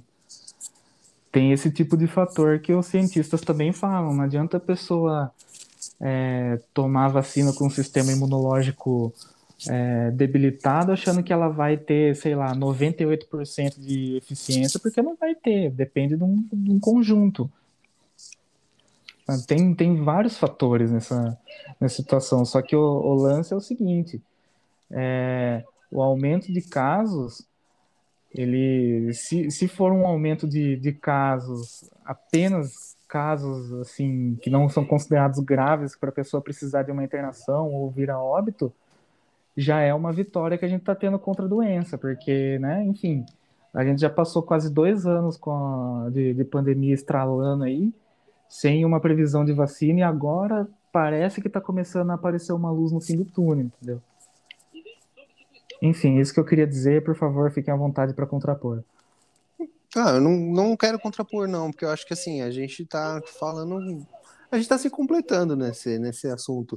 O, o que o Vitor levantou é, é, justamente nessa obrigação desse passaporte sanitário. Cara, isso aí é, meu. É, e, e assim, todo mundo que levanta essa questão, no caso dessas vacinas, no caso de todas, que a gente ainda não tem estudos completos, você não sabe exatamente é, o que, que, daqui a dois anos pode acontecer. Hum. Enfim, obviamente que aparentemente é, qualquer qualquer problema que possa dar não vai ser tão ruim quanto a doença em si. É, então, possíveis é. É, condições adversas, elas ainda superam o bene... elas superam a doença. Tem mais benefícios, então, do que ônus. Porque é. essa doença aí porra, mano, é, é foda, Até porque hein? também tem, tem outra coisa que, que acho que é importante falar, que não é a Coronavac não é a única vacina que não está sendo aceita em países europeus, né? Europeus e Estados Unidos. A AstraZeneca também não está sendo, por enquanto, né? Acho a AstraZeneca que... nos Estados Unidos está sendo. Agora ela tá? É, Aparentemente na... sim. O, o, nosso, nosso querido Sanvido vai poder confirmar melhor essa informação, mas acho que tem alguns países da Europa que ainda não estão aceitando a AstraZeneca né, na carteira de vacinação da pessoa. Sanvido, você tá muito quieto. Entra no debate aí. Hungria, Polônia e Grécia, se eu não me engano. Acho que é, no momento é só a Hungria que utiliza a AstraZeneca como principal vacinação na, na Europa. Mas eu não sei em relação a restrições de você poder ou não entrar na, nos países tendo tomado, tendo sido imunizado com a AstraZeneca. A é. questão é a seguinte para mim, e esse para mim é o cerne da questão que a gente está discutindo. Exceção feita à China e a Pequim, nenhum governo no mundo deve ser responsabilizado por mortes na pandemia. Porque, exceção feita à China, ninguém tinha nenhuma capacidade de parar essa tragédia que aconteceu. Essa tragédia que vai entrar para a história, para séculos vindouros. É responsabilidade total e integral do governo chinês. Ninguém mais. Ninguém mais tem culpa. Só que tem algumas coisas que passam dos limites e aí devem ser condenadas. O passaporte sanitário não é a mesma coisa do que você ter que tomar vacina de febre amarela para a Amazônia. Por quê? Ali você está se deslocando de uma região para outra. Mas os habitantes que estão lá não são obrigados a tomar e para ter a vida deles normal. O que está se te, propondo no Reino Unido e na França é que os habitantes ou tomem ou não tenham sua vida mais. Não possam ir no restaurante, não possam entrar no avião, não possam ir no supermercado, não possam ir no metrô. Isso é restrição às mais básicas liberdades e os mais básicos direitos humanos. Sabe quem faz isso? A China. A China tem um sistema de crédito social, onde se você fala mal do partido, se você é gay, se você é uma mulher feminista, se você é um muçulmano, se você é um cristão, você não pode entrar no metrô, você não pode sair da sua cidade, você não pode ter um encargo público. Isso é a China. Nós vamos repetir a China? Nossa, temos isso me lembrou um temos, George temos... Orwell. É, então, não, essa é, é claro, China. Né? Isso existe na China. Já está, já está, já está em prática na China. Os cristãos são perseguidos na, na China, os muçulmanos são, grupos LGBT também são. Vamos copiar a China? A China é o equivalente do século XXI. Ou nós acabamos com o Partido Comunista Chinês, ou ele acaba com a gente. A parte do. Eu acho que é, que é unânime a questão do, do absurdo que é o passaporte. Passaporte da vacina aí, né? Passaporte sanitário que os caras estão chamando. Passaporte sanitário. É, na verdade é um outro, é, outro nome lá que eles estão dando para dar uma. Uma pra dar uma né? esquivada. Né? É. Cara, isso é, é, é, unânime que é, que é absurdo, né? Eu acho que é uma coisa. Uma coisa você. É, você exigir uma vacina lá para para tipo a febre amarela que a gente usou o exemplo aqui, né? Só que, enfim, né? Ah, sei lá, cara. Até fico puto com essas coisas, porque, enfim, como já diz o suplo, né? As pessoas só querem andar com as próprias pernas, cara. Então. eu acho que eu acho que não Papito! é. Papito! Eu acho que a gente precisa separar um pouco a, a questão de do, do passaporte sanitário com a questão da, da eficiência da, da vacina, né? Porque, enfim, eu acho que muito mais prejudicial do que, do que a, a é, espalhar a doença é espalhar a doença com um vacilo desse que é o, que é o passaporte, porque, enfim, é, o, a, o, Reino Unido já, já quis sair da, da União Europeia e agora eles estão se fechando cada vez mais o, do, do rolê, sabe? É complicado, né? Enfim, nem sei mais o que dizer. Bom, vamos falar de coisas alegres. Vamos falar de Fórmula 1. É, o Vitor que colocou essa aposta, né? Porque ele tava louco no final de semana. Do Jacques Leclerc. Verstappen versus Hamilton, do comandante Hamilton. A nova rivalidade da F1 esquenta em Silverstone. Vitor, faz um resumo aí, porque eu não acompanho a corrida, eu sei que deu uma treta homérica. Homérica, nós estamos vendo o nascimento da maior rivalidade na Fórmula 1 desde Alan Prost e Ayrton Senna. O mancebo holandês Max Verstappen, que é um cara based, né? É o que eles chamam de cara based, ele é um cara de direita que detonou um monte de coisa aí, namora uma MILF, que é 10 anos ou 12 anos mais velha que ele e é mãe solteira. Ou seja, o cara é base pra caralho, né? Inclusive aqui vai um adendo engraçado. Ele tomou o lugar do, do, na Red Bull de um piloto russo chamado Danilo Kvyat, que no meio da temporada Nossa. foi rebaixado. Dois Nossa. anos depois, tomou a esposa dele, que é a atual namorada do, do, do Verstappen, é Kelly Piquet, filha do tricampeão Nelson Piquet, que era esposa de Danilo Kvyat. E é, é, mãe da filha do próprio russo. É, o também... Verstappen é basicamente o. Como que chama o cara lá que é rival do Rick Bobino? É, é, não, o Verstappen acabou com a vida desse cara. o Verstappen é tipo. Qual que era a história? Ah, o. Tem a banda era, Poison. Era o do... Sacha Baron Cohen. É.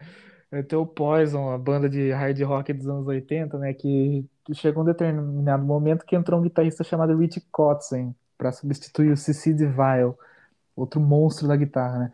Só que aí o que, que aconteceu? O cara, além de começar a fazer mais sucesso que o Cici Vile, ele pegou a mulher do baterista da banda.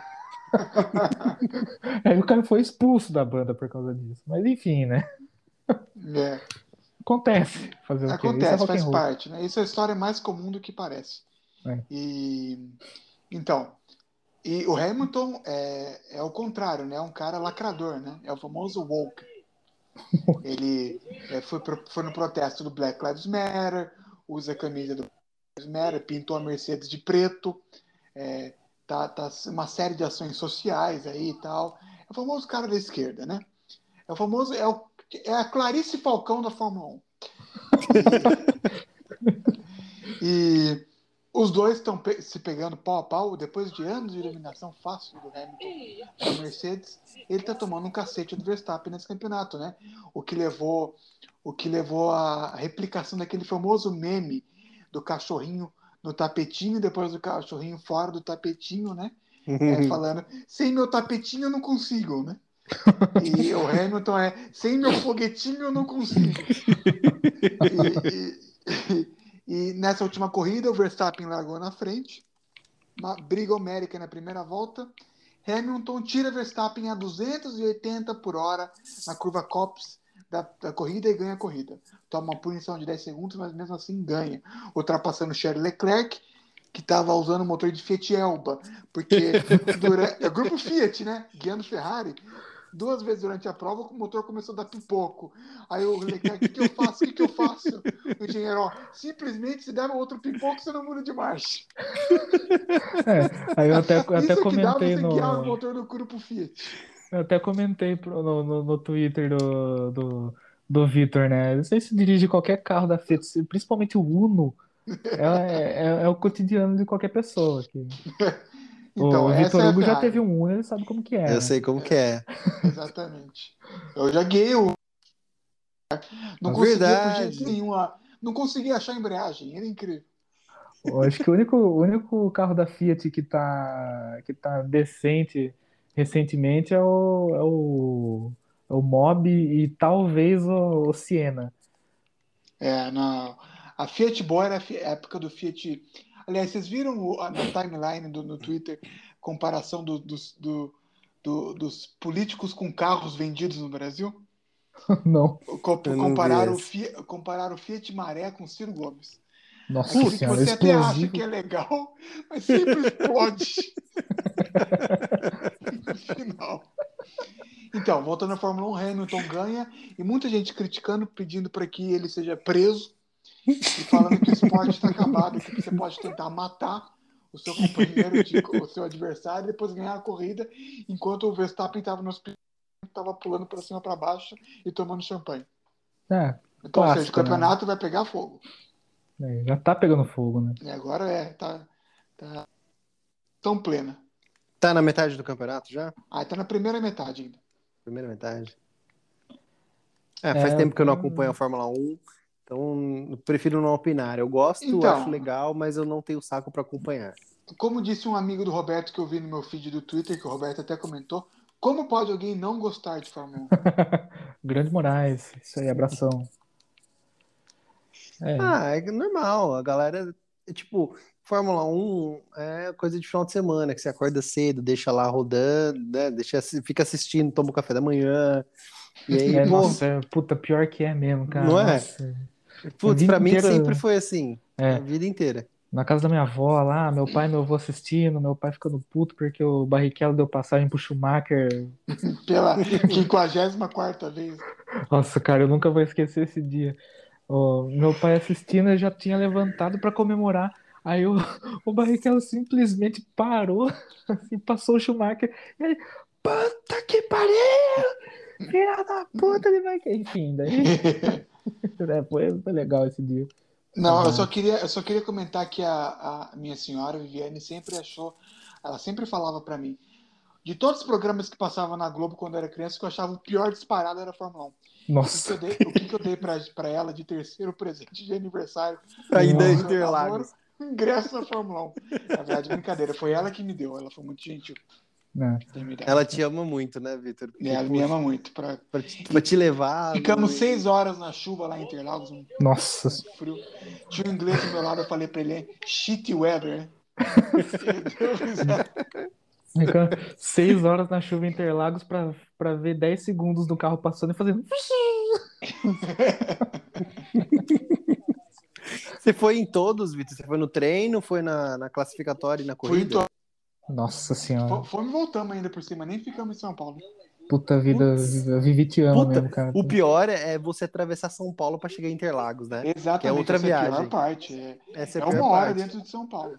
A pior E- parte é você estar em São Paulo, né? Começa Cara, ir pra São Paulo é beleza, mas você chegar até Interlagos, atravessar a cidade, putz, é, É igual é a quando pior você vai parte. pra Guarulhos, né? Você tem que atravessar São Paulo inteiro. Aham.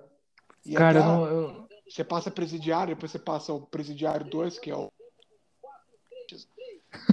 Em uma coisa. O aeroporto de Guarulhos, mano, ele é, ele é uma obra-prima da engenharia mundial, velho. Não é Ele possível, é, porque ele ele fica é. completamente fora de mão para qualquer pessoa que precisa Isso. chegar até lá. Ele realmente é. É, é, A é estação de trem fica a 10 Isso. quilômetros do. Exatamente, do-. Você tem que. A última, a última parada do trem, você tem que descer e pegar um Uber. É o único lugar do mundo que acontece isso. E detalhe, o aeroporto o- foi construído num lugar que, em Tupi, Guarulhos, significa terra da nuvem baixa. Decidiram então. construir um aeroporto aí. acho que até acho que até Congonhas é melhor projetado do que, que Guarulhos, se for parar para pensar. Tem uma pista de 500 metros que, que Antonov consegue pousar lá. Uma pista de 500 ne- metros com uma avenida, né? logo a, a É. sequência, sem área de escape. com um posto de Nossa. gasolina do outro lado da avenida. Né? É, pô. Que porventura uma vez um avião foi até lá. Nossa, cara, que Prefeitura. Ótimo. Opa, nossa, atravessei a avenida aqui. Sabe, você me lembrou uma piada que é muito, muito humor negro que eu, que eu fiz essa semana, né? Do, com o meu cachorro. Eu falei, nossa, meu cachorro é tão terrorista que eu vou chamar ele de 11 de setembro.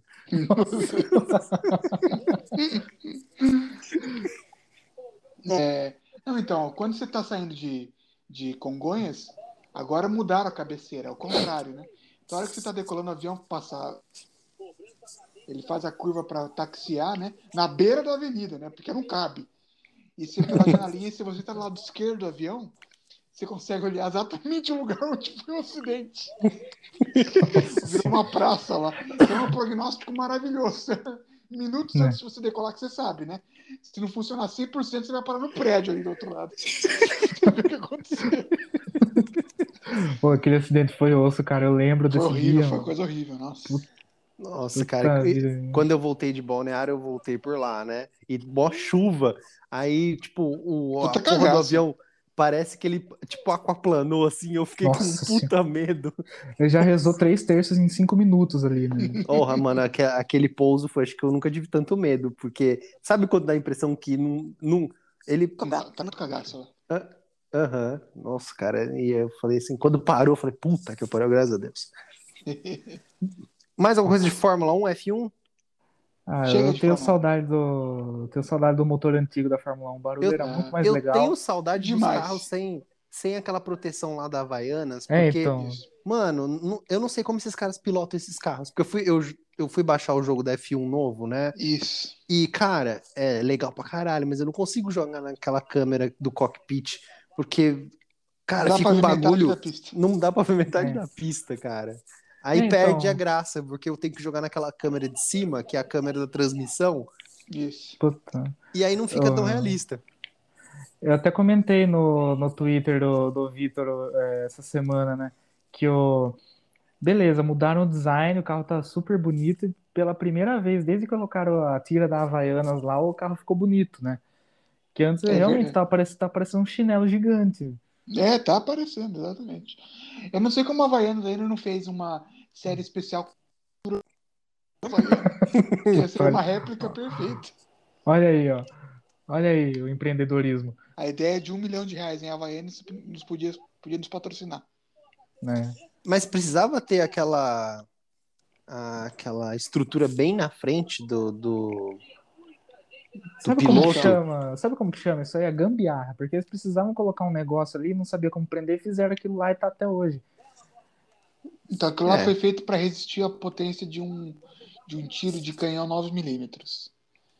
Ah, deve Ah, é ser. nada, né? É, é, é para é pra evitar, porque teve nego que morreu porque pneu voou na cabeça, Aham, porque o- asa voou na cabeça. E teve um acidente, você vai lembrar melhor, né, o Vitor? Qual que foi aquele piloto que, que se não fosse isso, foi recente, acho que foi no fim do ano passado, que foi o Ele ia Grosjean, ser né? decapitado, ele ia ser decapitado. Salvou Sim. a vida dele.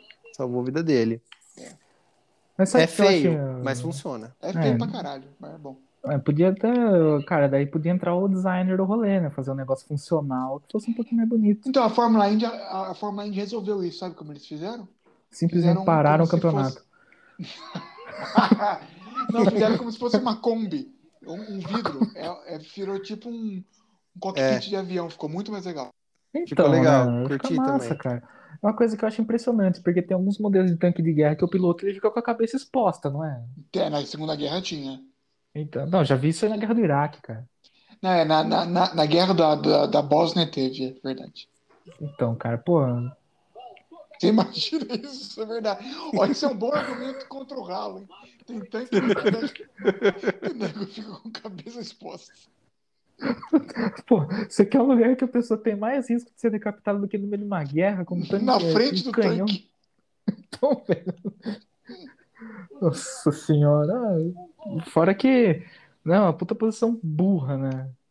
É, Qualquer, não, não precisa nem ser um sniper, pode ser um aventureiro ali. enfim. Qualquer um, ah, é. Puta. Próxima pauta. Vamos lá, vamos falar de. Ah, esse aqui eu coloquei na pauta sem verde da Itália. Campeonato italiano proibiu qualquer par parmeirinha. Quero ver que o palmeirense que adora tanto a Itália vai falar agora. É, é, a desculpa deles é para melhorar a transmissão de TV. enfim, Contraste. contraste, garantir o contraste entre o campo e os uniformes. Mentira, foi, foi o Corinthians que comprou o campeonato, não pode mais. Mas eu acho muito estranho como que eles proíbem uma cor que tá na porra da própria bandeira. Tipo, Ah, mano, eu acho, sei lá, estranho, estranhíssimo. Tem no É. mundo inteiro. Só lá que, que não, aqui não vai ter, caralho. Aqui dá problema. Ah, bicho, eu nem, eu nem, nem sei o que dizer, pra falar a verdade. Não, na verdade, eu, eu acho estranho o negócio. É, nos anos 80 e 70, quando a transmissão de satélite era uma merda, imagem chiada, TV 15 polegadas, é, não, não tinha problema, qualquer um podia jogar com uni- qualquer uniforme, você podia o time jogar com calção da mesma cor, você podia jogar uniforme com várias cores, não tinha problema nenhum. Agora que é transmissão em 8K, né? Full HD, 4K, com 500 satélites de backup, aí não pode verde por causa do contraste da televisão.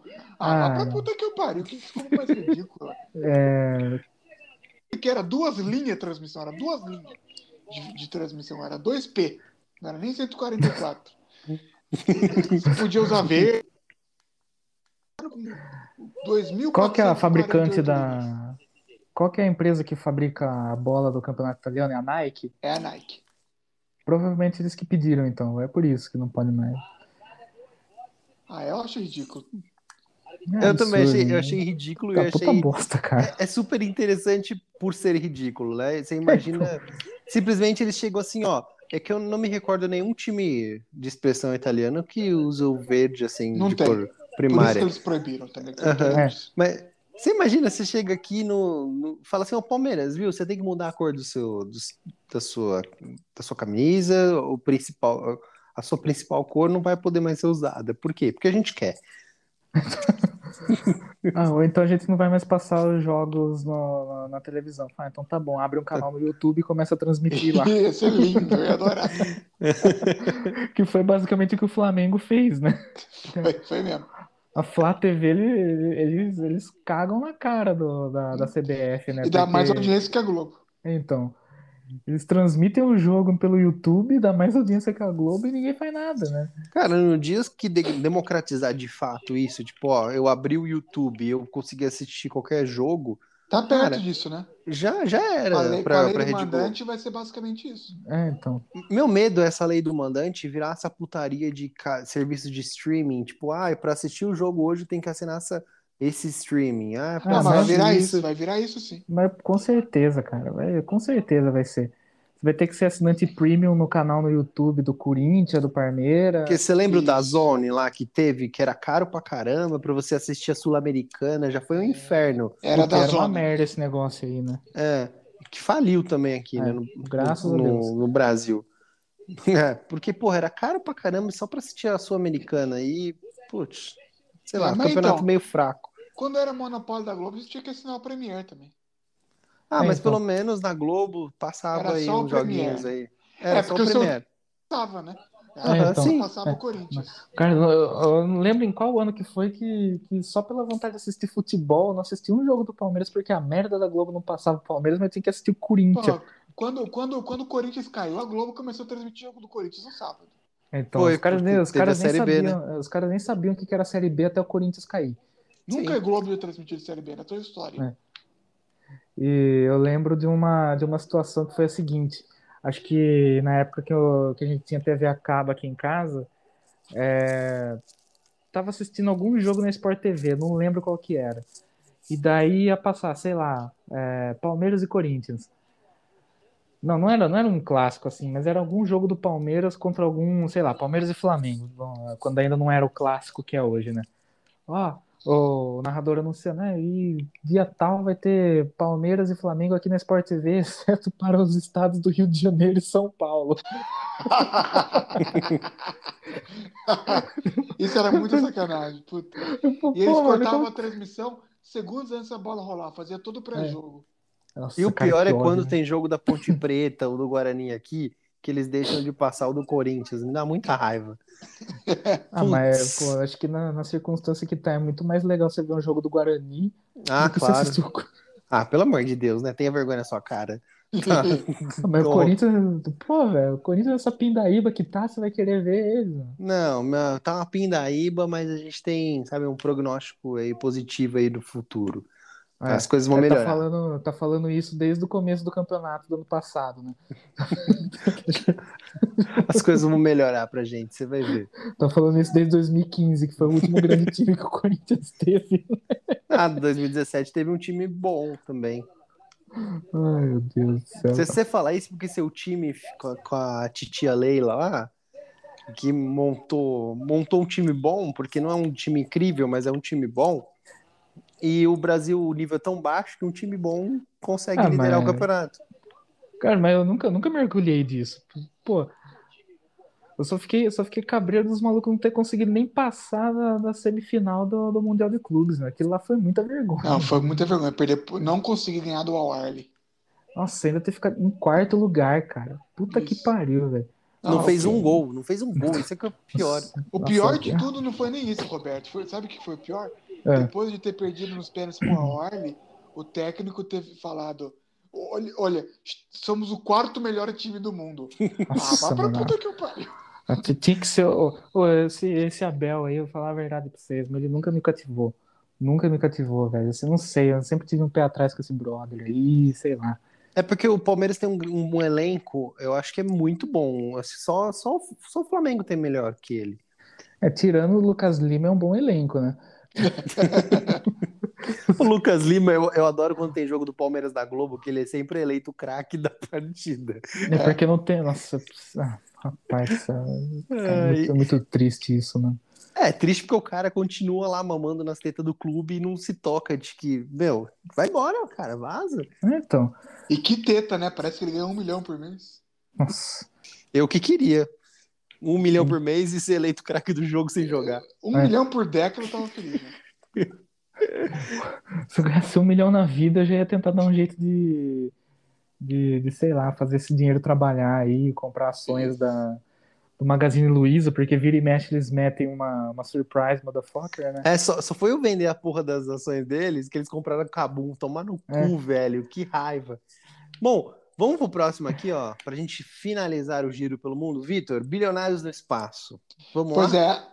Pra quem tá ouvindo esse programa no dia que ele foi lançado, segunda-feira, dia 19 de julho, amanhã, terça-feira, dia 20 de julho de 2021, a expectativa é que Jeff Bezos, o homem mais rico do mundo, vá até o espaço a bordo do seu foguete Blue Origin, que está sendo apelidado de Fálico 1 por conta do seu formato, né?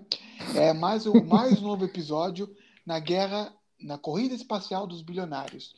Começou quando o próprio Bezos anunciou que seria o primeiro bilionário a ir ao espaço no próprio foguete, com o Blue Origin 1. Só que o dono da Virgin Galactic e do grupo Virgin, né, o Richard Branson, ele foi mais esperto e falou: Te peguei. Ele foi com seu próprio foguete, o Virgin Galactic, até o espaço antes do, do Jeff Bezos. Mas os dois parecem crianças perto do verdadeiro papai da corrida espacial, Elon Musk. O sul-africano está próximo e já disse que quer morrer em Marte, Nossa. desde que não seja no processo de pouso. É, daí ele vai ter que aprender com o Matt Damon, como que se faz, né? É. Então muita gente criticando, falando, né? Ai, não sei o gás carbônico, é, o pobre nunca vai poder ir para o pobre nunca vai poder ir na, no espaço, não sei o que. Ah, vai pra- catar coquinho na descida. Ah, Olha, ne- também tem um, tem um negócio interessante que aconteceu aí, que o, o Ashton Kutcher, ele tinha uma, Puta, eu vi isso. uma passagem, né, pra, pra viajar no, no Ele voo comprou. da, da Virgin. Só que daí a esposa dele, a Mila Kunis, também conhecida como, como, como que chama? Eu esqueci o nome da personagem lá, puta que pariu. Do. Family Guy.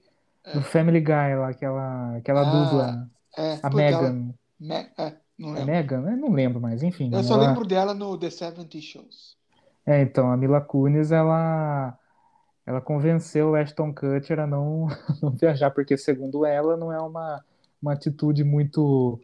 Que eu discordo completamente da fala dela, mas não é uma atitude muito, muito boa quando você tem filhos para Filhos. cuidar. Pô, mas imagina o meu filho poder falar que o pai dele foi pro espaço. mano. Ah, Mais um homem manipulado por uma mulher. enfim, ele, ele vendeu a passagem entender, dele. porque é? Mila Kunis. Ele vendeu a passagem dele por não sei quantos mil dólares aí, enfim, ele Isso. não vai mais pro espaço. O que foi pro espaço foi a chance dele ir pro espaço, né? Boa. Nesse, nesse voo do Jeff Bezos, é, Jeff Bezos. Jeff Bezos, exatamente. o homem que o Lex Luthor da vida real. Ele ele vai vão ser dois recordes que porque os dois passageiros que vão junto com eles é o homem, a mulher mais velha em ao espaço, 82 anos, a pessoa mais velha, e o cara mais jovem em ao espaço, 18 anos. Puta, O pai sim. dele comprou a passagem por 28 milhões de dólares por motivos de problema de agenda. Eu nunca vi isso. O cara compra a passagem para ir no espaço e por motivos de agenda não pode ir. E deu a passagem pro filho. Acontece, né? E a foto dos três juntos parecia aquele filme do Clint Eastwood, Cowboys do Espaço.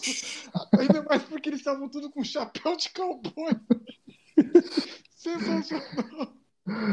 Acho que é tipo, é o filme lá do, do Bruce Willis, lá, o Armagedon, né? É tipo isso. Ficou incrível. Ai, ai. É muito bom.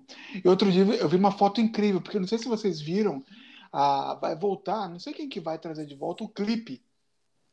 O lendário assessor do Microsoft Word de 2003. Ah, Ah, seus- verdade, Ele vai crer. voltar como forma de emoticon.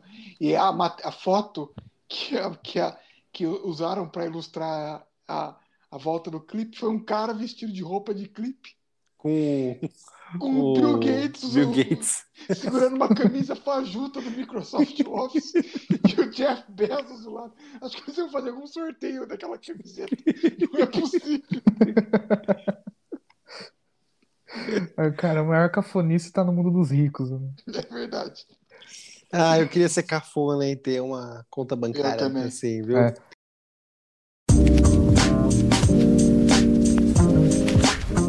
Vamos para a pergunta que não quer calar. Essa que eu lembrei de vocês. Não sei se vocês chegaram a ver essa, essa notícia aí da quatro rodas, que um Corsinha deu um pau numa Ferrari. Puta, eu vi, mano. Cara, é um sonho dos jogadores de Need for Speed, realmente. O Need for Speed não deixava você colocar dois motores. Não, não deixava. Nem o Underground 2. E ah, parece então que foi um zelador inglês que instalou dois motores no veículo da Chevrolet e conseguiu bater o- uma Ferrari. E aí? 458.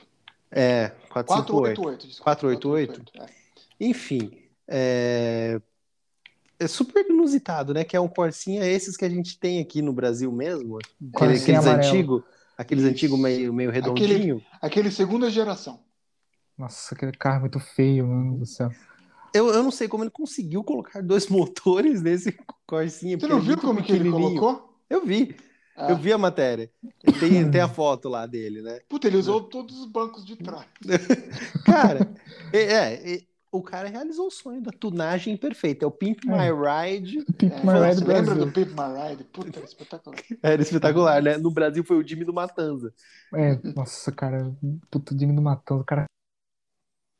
É, ele é Esse negócio de, esse negócio de tunagem aí também é, é super legal, porque eu lembro uma vez meu pai ele dava aula no curso de mecânica do, de uma ETEC aqui em Limeira. E teve um aluno dele que eu, ele, o projeto dele de conclusão de curso era colocar um motor de Santana numa Paraty. Nossa, genial. Eu queria ter um projeto de conclusão de curso desse. Isso que eu chamo de Pimp My Ride. Lembrando que o Santana foi o carro da PM de São Paulo por muito tempo, né? Carro Aquele Sant- lendário. Santana 2.0? É, Porra. Até hoje você vê os segurança privado usando Santana. É então. É um Pô, carro era, barato. era, mó- que- era mó carrão, né, na época. É, então. Era é o um- equivalente ao ao, né? ao-. Ford Fusion. Isso, exatamente. Se você bater o Santana, não, não tem problema, porque hoje em dia ele é barato, mas ao mesmo tempo ele é estiloso, tem um puta no motor. Se eu fosse policial, eu ia querer dirigir um Santana, cara. Não, o Santana é um puta de um carro espetacular, né? Fora que o Ah, fora é que. Ah, e também tem o. ah, uma das melhores cenas do, do Tropa de Elite envolve o Santana, né? Era, é verdade. É injeção eletrônica ou carburador? Foi muito bom. É, a gente tinha que fazer uma eleição, fazer no Twitter essa, essa, essa enquete. Qual é o carro mais icônico da PM de São Paulo? É a Blazer, A Blazer, a Hilux. a É a Blazer, a a Blazer. a Hilux Caravan Ah, nossa, Caravan, cara. A Caravan é do, da rota. da Rota e, ou o Santana. O Santana. Agora tem aquela Chevrolet Spin lá, só que a Spin agora tá ela- muito chato, velho. A É, Spin, então. o Desde Duster, que. A Duster é só. Sei lá. A Spin, ela. Além de ser um veículo lerdo, é um puta de um trambolho. Isso, é, né? E, e- e digo mais, depois que mudou a pintura da viatura, ficou muito chata. né? Aquela Ficou muito tinha- feia a nova pintura. Quem que foi o designer? Quem que foi o cara da PM que aprovou essa mudança? Viu? Eu Ah, contei O pra cara devia vocês ser cego. Que eu, eu trabalhei numa gráfica aí no final de 2019. Eu fiquei sem seis imprimir meses dinheiro. E aí foi um, foram os policiais lá para eles é, colarem, Pegar o porque, porque não é pintura, né? Vocês estão ligados que a- o, o carro é branco e aí tem aquele É um adesivo. desenho, é, um é um decalque, adesivo. né? É, é o famoso envelopamento. Aí a história é muito engraçada, né? Porque ele foi uma semana e ele fez o adesivo. Na outra ele voltou. Aí eu falei, mano, deu, deu, deu errado no adesivo? Ele, não, um cara bateu no meu carro e destruiu o adesivo. Eu tô aqui de novo pra pôr o adesivo. Porra, você, você ficou rindo da cara dele, que Eu ri muito, porque, achou muito engraçado essa tragédia. cara, numa- foi uma semana certinho. Eu pensei que tinha dado erro. Não tô, não tô- entendendo. Eu falei, puta, deu, deu erro, eu já tava com o cu na mão. Eu falei, caralho, eu fiz um Puta, o cara vai me errado. matar aqui. O que, que eu vou Aí fazer? ele, ele, não, é que o maluco bateu na viatura aqui, destruiu tudo.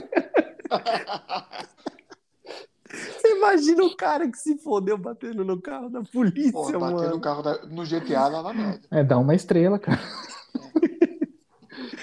Ai, ai. Vamos para a próxima, meu querido. Vamos A- nessa. É, que fim levou? Agora, agora é treta. Agora é Peraí, eu vou ler pra você, vou ler pra você. Que fim levou Victor Hugo Busato, de anarquista a mais novo filiado do MBL? Roberto, por favor. Então, né? Pra quem não conhece essa figura icônica chamada Vitor Hugo Busato, quem é? Conheci ele como sendo um sósia do Lucas Silveira da É, Fresno. eu também, eu também. É que ele tinha um, um sonho de montar uma banda de punk rock é, reaça e depois desistiu disso porque simplesmente não tinha mais saco pra fazer música. Fã, do, fã da trilogia do Batman do Christopher Nolan. Foi a primeira É. coisa que eu soube sobre ele. Eu- Nem eu sabia disso. É.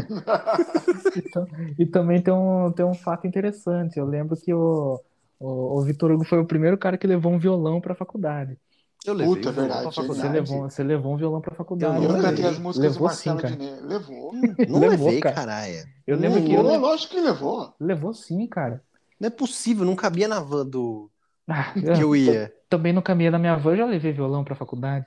Não é possível, eu não É, lembro conver- disso. Conversa isso aí. Você levou sim, eu lembro que você tinha uma canção própria ainda por cima. Era, e era boa a canção, hein? É, Não queria puxar saco, mas era boa, o sambinha. eu vou procurar depois no YouTube, porque eu lembro de ter dado like nesse vídeo. Puta, Mas- não, não faz isso, mano. Tenho vergonha. Eu Ah, não tirei o isso. vídeo. Tá lá. Não, eu E eu- cheguei a compor uma música com ele. É, foi nessa época que, que a gente ia montar a nossa banda, Os Interceptadores, Interceptadores, é. é, com o disco de sucesso Checkmate. Inesquecível. Essa foi a época anarquista, porque eu lembro ainda que, eu- que no vídeo que o Vitor Hugo gravou, ele tava com uma, com uma camisa social, tocando violão. Não, ele tava com uma camisa, aquele, aquele, aquele símbolo do movimento anarquista, que é o, a O lá cortado. do... Não, não, não, o outro. É, o, o, é o, helicóptero da- das tropas leais ao Pinochet jogando um cara de fora do helicóptero. Nossa senhora. Enfim, eu- os dias de anarquista do Vitor Hugo acabaram quando ele se filiou ao MBL nesse fim de semana, né? É. Ele foi para São Paulo e daí ele, ele buzinou, a- acenando, acenando um movimento, um, é, favoravelmente ao, à terceira via formada Ou por seja, Arthur. capitulou, né? É, exatamente. E, e detalhe, eu, nossa, eu fiquei guardando essa piada a semana inteira, espero que eu não esqueça agora. Mas basicamente é, todos os motoboys de São Paulo eles são filiados ao MBL, então, porque, porque os, os- porque o som de São. Paulo, o som de São Paulo é buzina de moto pra mim, cara. Inferno, tá louco. Bom, Não, não, não, explicar, peraí, né? peraí, peraí, peraí, peraí. Agora eu Não eu pode apresentando explicar. essa merda. Victor Hugo Busato, queremos Busacto. vossas explicações. S'il vous plaît. S'il vous plaît. Vamos, vamos lá.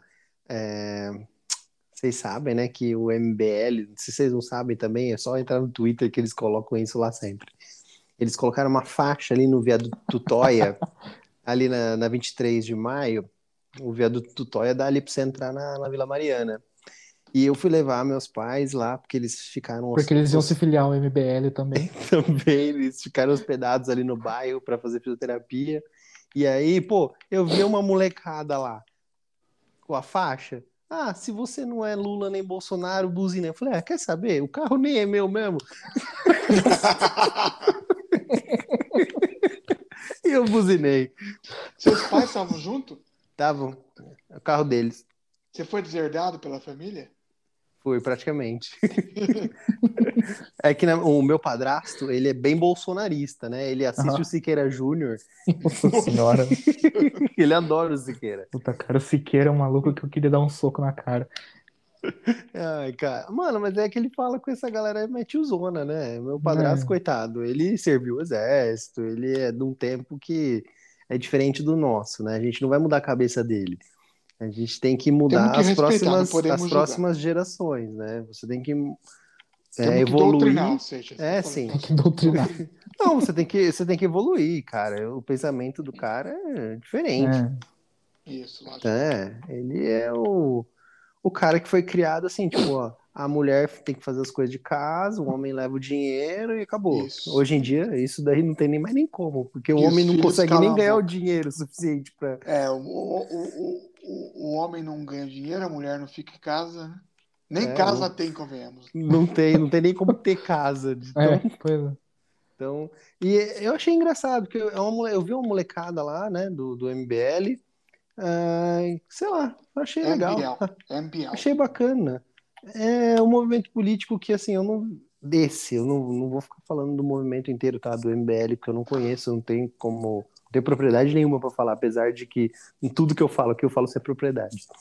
É, esse é o lema do podcast. É. Mas o, eu achei super legal essa, é, esse ato político dessa molecadinha aí, que, cara, pelo menos eles parecem não estar pagando pedágio ideológico Isso é bom.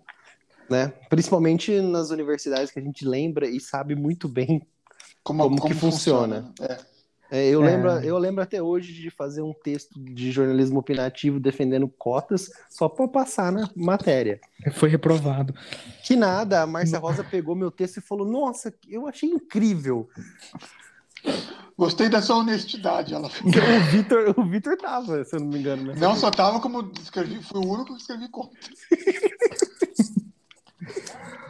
Eu, eu gostava da Márcia Rosa, cara. Ela é Também ela-. É, eu gostava, cara, ela tinha uma vibe muito. muito de boa, né, cara? É, então. Puta. Ela não ia tretar Marley, com ninguém, total. O lance dela era paz e amor total. Ela não tava ela naquela é- guerra cultural. É, Ela- ela é o tipo de pessoa que ela tinha o posicionamento dela e se, e se ela visse alguma coisa que fosse contra o que ela pensa, ela ia sentar e conversar, não ia tentar Acho que ela nem ia conversar, mano, porque ela era tão, tão viajada Ela era. que ela Eu lembro que a foto de viajar- perfil dela conversar. no Facebook era ela fazendo uma manobras numa bicicleta no lugar em frente ao portão de Brandemburgo. Nossa, é do BMX. No BMX, imagina.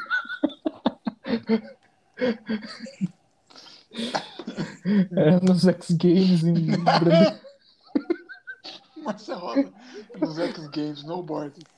Snowboard. Bom, vocês, Uhum. vocês estão livres para falar mal da minha decisão de me filiar ao, ao MBL, ao buzinar Então, nesse protesto. antes do Roberto falar, até porque eu sou apresentador agora, eu queria apenas congratulá-lo pelo simples fato de ser MBL e não BLM. Olha, se fosse BLM, nós teríamos um problema, mas como é MBL, não tem nenhum problema. Tá, mas o que, é o BLM? Eu tô Black perdido. Lives Matter. Ah, tá. Podia ser o Black Label Society também, BLS. É, isso. é. Roberto, por favor, pode falar mal, vai. Ah, não, não vou falar mal, cara. Só queria contar mais uma, mais uma bizarrice relacionada a Limeira, porque um dos fundadores do MBL estudou no Colégio Técnico de Limeira, o famoso Cotil. Puta que eu pariu, mano. Tudo aconteceu em Limeira, Ah, né? cara, eu- teve uma vez, eu não era nem nascido, infelizmente, nessa época, mas o Chico Xavier, ele veio para Limeira. Ele disse que, que existe uma nuvem acinzentada por cima da cidade que impede a, a prosperidade da, da região. E ele estava ele tava certíssimo no prognóstico dele. Eu já falei pro Roberto que a gente vai ter que fazer um pi- spin-off no YouTube chamado Caçadores de Alienígenas em Limeira, É, então. onde o Roberto vai, vai fazer a gente fazer um tour pela cidade contando as histórias. Pô, vai- Roberto, seria incrível a gente fazer fazer o um, react. Nossa, um vamos, mini, cara. um Não, eu mini queria doc, muito fazer isso. Um mini doc da gente fazendo um tour por, por Limeira e você contando pra gente. A gente é como se fosse o telespectador, a gente é tudo maravilhoso. eu o E não entende porra um nenhuma. Não, vamos nessa. Ó. Tem, ó, tem uma história super interessante de um vereador que matou outro na frente da Câmara aqui em Limeira. Essa história é Aí. maravilhosa. Tem que estar tem que tá essa. Tem, tem a, a gangue dos góticos que anda pela cidade de madrugada todo fim de semana. Então, eu já vi essa, essa galera. Cara, Limeira é uma cidade maravilhosa, só que, né? Só que não. Como- só que não.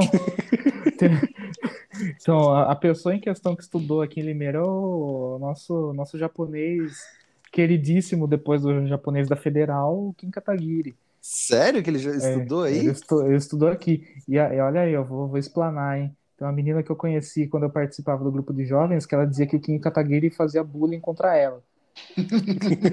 Porque ela é esquerdista. Não, na, na época ela nem era, hoje em dia é. Hoje já então, a semente já estava lá. Não, o Kim, o, o Kim- mas eu vou falar a verdade, o, o, o Cotil aqui em Limeira é, um- é uma das, das melhores escolas técnicas da região. Isso é, isso é bem famosa aí. é, é inquestionável, né? Mas o, o Cotil, assim como, como o tiro de guerra em qualquer outra cidade, ele é um lugar que ou você vira maconheiro, ou você vira viciado em algum tipo de bebida alcoólica, ou Isso. você vira um reaça. Qual será que o Kim virou?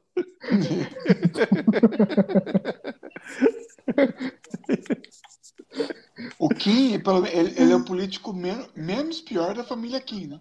Temos que lembrar que os outros membros são Kim Jong-un, Kim Jong-il, e depois que morreu virou Kim Jong-dad. Kim Jong- Ele é Kim Jong-il porque ele tava doente, né? Isso, exatamente. Que merda.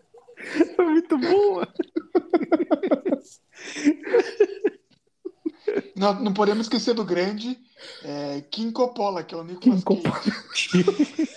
Puta, outro dia eu tava lembrando daquele dia que vocês falaram da, da treta entre o Kim Kataguiri e o Caio Coppola. Aí o Vitor Hugo falou, Pro, é, procura aí no Google Kim, Coppola, sei lá, qualquer coisa. Deu Vitor. Nicolas Cage. Esse é o Nicolas Cage. Não, eu fiquei surpreso. Nossa. Vocês fa- Foi o dia da final da Champions, né? Acho que foi, Pô, sei vocês lá. velho. começaram a falar debate do King com o Coppola. Eu fui pesquisar no Google. né? Aparece a foto do Nicolas Cage. Nicolas King Coppola, nascido em Hollywood. Nascendo em Bollywood. Acabou, acabou a sessão bullying. Acabou a sessão. Mas, não, mas nem começou, cara. Você quer mais ainda, caralho? A gente nem te zoou, mano. Para com isso. É o momento. Aproveita. Ah, vamos seguir. Eu vou procurar esse, esse vídeo seu tocando a música autoral aí. Ah, E eu vou fazer questão de fazer o download desse vídeo, porque se porventura você excluir, eu vou ter guardado no meu HD externo aqui. Olha, que filha de uma puta. Depois ele vai, ele vai tirar a cifra, vai vender a. Sabe como, sabe como que é o nome disso? Revenge porn. Nossa senhora. Eu mandei, Ah, eu mandei, acho que é- não foi, não sei se foi essa música que eu mandei pro Bonadil, ele cagou pra mim. Ah, não? Se você tivesse mandado uma música, uma música no nível Mamonas Assassinos, ele, ele teria aceitado. O Bonadil, uma vez, ele colocou no Twitter, é, artistas é, autorais, mandem suas músicas porque eu tô com um grupo aqui novo. Ele basicamente quer roubar a música, né? Exatamente. É o, nossa, cara, o, o Rick Bonadil, velho, putão, é um cidadão que é, que é osso, viu? Nossa senhora. Ele- Você quer falar mundo que- Mal todo dele, de novo. Todo, sempre, que, sempre que eu tiver a oportunidade de falar mal dele, eu vou falar. Porque ele, todo artista que trabalhou com ele acaba odiando ele. Vocês já repararam isso? Ah, mas Verdade, isso boa, boa parte. Boa parte. Né, então. é Ah, Eu não sinal do homem. né? Eu quero, quero indicar, não sei se vocês chegaram a ver o Regis Tadeu no, Pô, no Regis Tadeu é podcast, demais, no podcast Inteligência. Ilimitada, lá do É. Rogério Vilela. Puta papo da hora. Gente, é se legal. você. Ele é muito bom, né? Ele sabe pra caralho. Todo, todo Ô. podcast eu, eu cito ele, Roberto dá uma risadinha e fala, é, Regis Tadeu.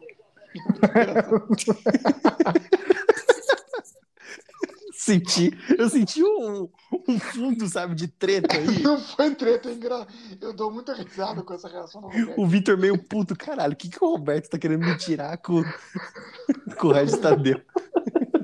Eu sempre fiquei pensando, será que ele gosta, se ele não gosta, não conhece, né? Não, Porque todo... eu, vou, eu vou explicar aqui qual que é a minha reação com o Regis Tadeu. É porque eu sempre, eu sempre lembro de um vídeo que ele gravou em frente a um show do Manowar São Paulo. Aham, é isso mesmo, ele é fala disso. Ele fala disso no podcast. Eu nem conhecia essa porra dessa banda. Puta, cara, isso é, cara, é uma merda essa banda, cara. Puta bosta, heavy metal de espadinha, sabe? Nossa, mas é sensacional, porque o cara chega e fala assim, é, é- é- claramente ele foi lá com a intenção de zoar a galera que é fã da banda, sabe? Só ele fala cara- isso mesmo, É, que ele então, foi lá pra zoar. E o cara que- pegou pilha. Então, só que o mais engraçado é que o show foi realmente uma merda e quando acabou eles começaram a queimar camiseta, queimar CD. Aí toda vez que alguém fala do Regis Tadeu, Você lembra? O mais engraçado é que, tipo assim, chega o cara lá, o, o maior estereótipo de, do fã de heavy metal de espadinho, o cara bombadaço, assim, careca, com, com uma camisa regata apertadíssima, sabe? E ele chega assim, é, olha pra, olha pra sua cara antes de falar mal do Manowar, você é um palhaço que não sabe quem que é o Manowar. E ele, e ele simplesmente com uma expressão, com uma expressão blasé olhando pra câmera, o maluco xinga. Ele falou o seguinte, que ele fez artes marciais por alguns meses. Lá ele aprendeu que não se pode abaixar a cabeça nunca. Ah, Ele mano. ficou no maior poker, poker face enquanto os caras xingavam ele. Mano, aquilo lá foi sensacional. Também não tenho nada contra o Regis Tadeu, tá ligado? Só que toda vez que alguém fala o nome dele, eu lembro dessa cena com a risada. Então, dois caras que eu todo podcast eu cito obrigatoriamente, o Roberto tem uma reação. Um é o Regis Tadeu e o outro é o Marcinho Eiras. Aí o que pariu, o Marcinho Eiras é Marcinho Eiras é um maravilhoso. puta guitarrista. O cara é sensacional, velho. Outro dia eu tava lembrando dele porque ele tocava na banda do Faustão, só que Isso. ele tem uma. Ele, Ele foi tem um- despedido depois do escândalo de corrupção na banda. Não, mas tipo, é engraçado porque assim, ele desenvolveu uma técnica que é sensacional, que é tocar duas guitarras ao mesmo tempo. Isso. Só que daí o, o seguinte, ele, ele levou essa técnica para TV aberta brasileira. Daí você pensa, qual que é a necessidade? Nenhuma. mas ele foi visionário em fazer isso. Ele fez no Jô também, não só no Faustão. É, então. Puta, mano, o Marcinho Eiras é muito bom. O cara é sensacional. Um baita de um guitarrista e um puta de um comediante também. Ele é bom, né? Comediante também. Ele tem umas piadas muito boas. Nossa.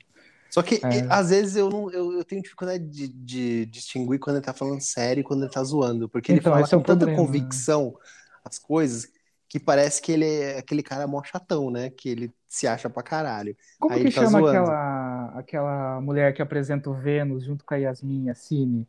Ah, Ah, Cris Paiva. Cris Paiva. exatamente. Ela contou no Flow um episódio que ela tava tentando marcar uma entrevista com. Ah, que ele zoou ela, né? É, então. Como que chama? O cara que era, que era músico da banda do, do Jô também. Do tomate? Era com Não, tomate. não, não, não era Não era? Tomate, era um outro cara que era famoso. Derico. O Derico, ele ah, é mesmo, verdade, era com o. Derico. Que ela tava tentando. Aquele a- rabinho. do- É, ela tava tentando há milênios marcar uma entrevista com ele, daí o dia que ela conseguiu, o Marcinho Eiras mandou um áudio zoando como se fosse a empresária do, do Derico. Falando, tipo, olha, Cris, não vai dar, porque não sei o quê. Enfim, começou a dar uma desculpa. Daí depois. Não, falou que ele vai para outro podcast. Isso, é. Podcast de maior sucesso. É, então. E daí, quando, quando ele percebeu que, que ela tinha é, ficado pistola, daí ele mandou uma mensagem falando, tipo, pelo amor de Deus, eu tô zoando, é o Marcinho aqui. E ela reproduziu, e ela reproduziu o áudio lá no, no podcast, mano, muito bom. Não, ele fez uma voz de mulher e, de fato, você parecia uma mulher, né? É, então. É que ele é cantor também de, de heavy metal, né? Ele tem a voz pra cantar heavy metal. Ele É. aquelas vozinhas de, de detonator da vida. Detonator. Ele tem, falando, falando em heavy metal, só pra gente poder fechar esse assunto de, de- desse gênero mara- maravilhoso que ao mesmo tempo é uma merda, eu queria deixar uma, uma indicação aqui do melhor álbum de heavy metal da história do mundo. Revolver. Não. Não, Revolver não, cara. É o começo. dos Beatles. É o começo. É o começo, mas não é o melhor, cara. É da, da história do, do heavy metal, especialmente do heavy metal brasileiro dos últimos anos, Ah, de pelo tá. menos 20 anos, que é o Vera Cruz do Edu Falaschi. Você colocou no Twitter, Coloquei. verdade. Cara, é muito bom. É, é sensacional. Inclusive, eu recomendo vocês assistirem o Studio Report da gravação de bateria, que quem gravou foi o Aquiles Priester, que era o baterista do Angra. Junto Aquiles eu- Priester, que o, É. o Regis citou É, no então, podcast. Uhum. O Aquiles Priester, que pra mim é um. é, ele só perde pro João Baroni no, no quesito Outro que ele citou brasileiro. também. É, Outro que ele citou no é, podcast. então. Cara E a voa- gente voa- tinha citado semana passada, É, então. Verdade. dele era Stuart Olha. Ele falou do, do Igor Cavaleira também? É, não, ele não colocou o Igor Cavaleira como Ah, então- o top, top 5 bateristas. Mas o lance do Aquiles Priester é que assim, né? Ele, ele tem a fama de, de fazer a bateria chorar toda vez que ele toca, porque ele arrebenta a mão naquela merda, né?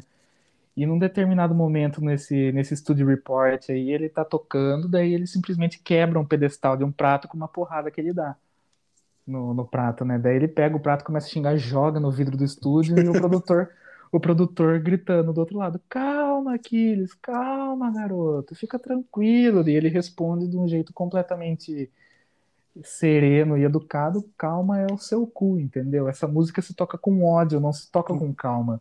Resultado, é uma das melhores trilhas de bateria no Brasil desde o, sei lá, o Rebirth do Angra. Não coloco nem o Rebirth, coloco o Temple of Shadows. Mas enfim, vou deixar essa recomendação pra vocês.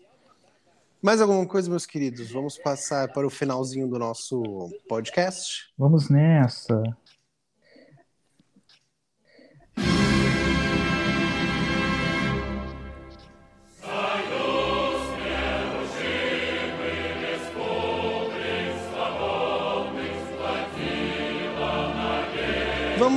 Para a nossa sessão do Omeleft, as principais novidades da cultura pop com viés esquerdista. Também é outra, outra, outra coisa que eu não consigo ouvir sem, sem dar risada, cara. Bom, vamos lá. Vamos nessa. Essa notícia aqui eu acho que vai deixar o Roberto bastante empolgado. É. A Valve, né, lançou o Steam Deck, um PC portátil ao estilo Nintendo Switch. E, cara, super interessante. Não sei se vocês chegaram a acompanhar essa notícia aí. Chegaram a ver o Steam Deck? Ah, eu, não. eu ouvi falar, mas já não, não é a primeira tentativa da Steam de fazer um console próprio, né? Teve Então, um- a Steam há pouco tempo, há pouco tempo não, vai, uns, uns anos aí, na época da E3 ainda, que a E3 ia gente, é, na época que a E3 era boa ainda. eles tentaram fazer uns Steam PC lá, uma espécie de PC da Steam que não deu muito certo. É, Mas então. agora eles fizeram uma parceria com a AMD, que vai produzir o hardware, né? Do Steam Deck, que é, ele é muito parecido com o Nintendo Switch, tá? Ele tem uma tela de 7 polegadas de LCD, resolução HD, ele tem o- os comandos nas laterais, mas a principal vantagem dele vai ser, obviamente, jogar os títulos da Steam. É, vai ser um, um- um computador de fato, tá? É baseado em sistema Linux, então você pode é, esperar que vai ser uma beleza para você rodar aplicações é, gratuitas. Você vai poder rodar emuladores, você vai poder rodar ah, os jogos em, em cloud, né? Quando estiverem disponíveis no Brasil, para quem mora É. fora do, do país, vai poder rodar o Stadia, vai poder rodar o Xbox Cloud, vai poder rodar o Xbox Game Pass, porque o hardware desse, desse, desse console ele é razoavelmente poderoso. Ele vai contar com, com a tecnologia mais recente da AMD, que é a mesma que está nos consoles de nova geração, no, no PlayStation 5, no Xbox Série S e Série X, obviamente que de, de forma reduzida, né? Então ele tem, ele tem potência gráfica entre 1 a 1.6 teraflops, que é mais ou menos o que um PlayStation 4 um, e um Xbox One de geração passada tinha, só que na arquitetura mais nova, ou seja, ele pode rodar bastante coisa aí é, de jogos atuais, enfim. né? Você vai poder colocar no seu, no seu monitor para você utilizar como PC, jogar no, jogar no, no monitor. E é, o lance é esse. Imagina você que gosta de, de emular jogos, um PlayStation 2, um, um até o Nintendo, até a geração do Wii U, que tem bons emuladores, vai ser uma boa proposta para essa galera.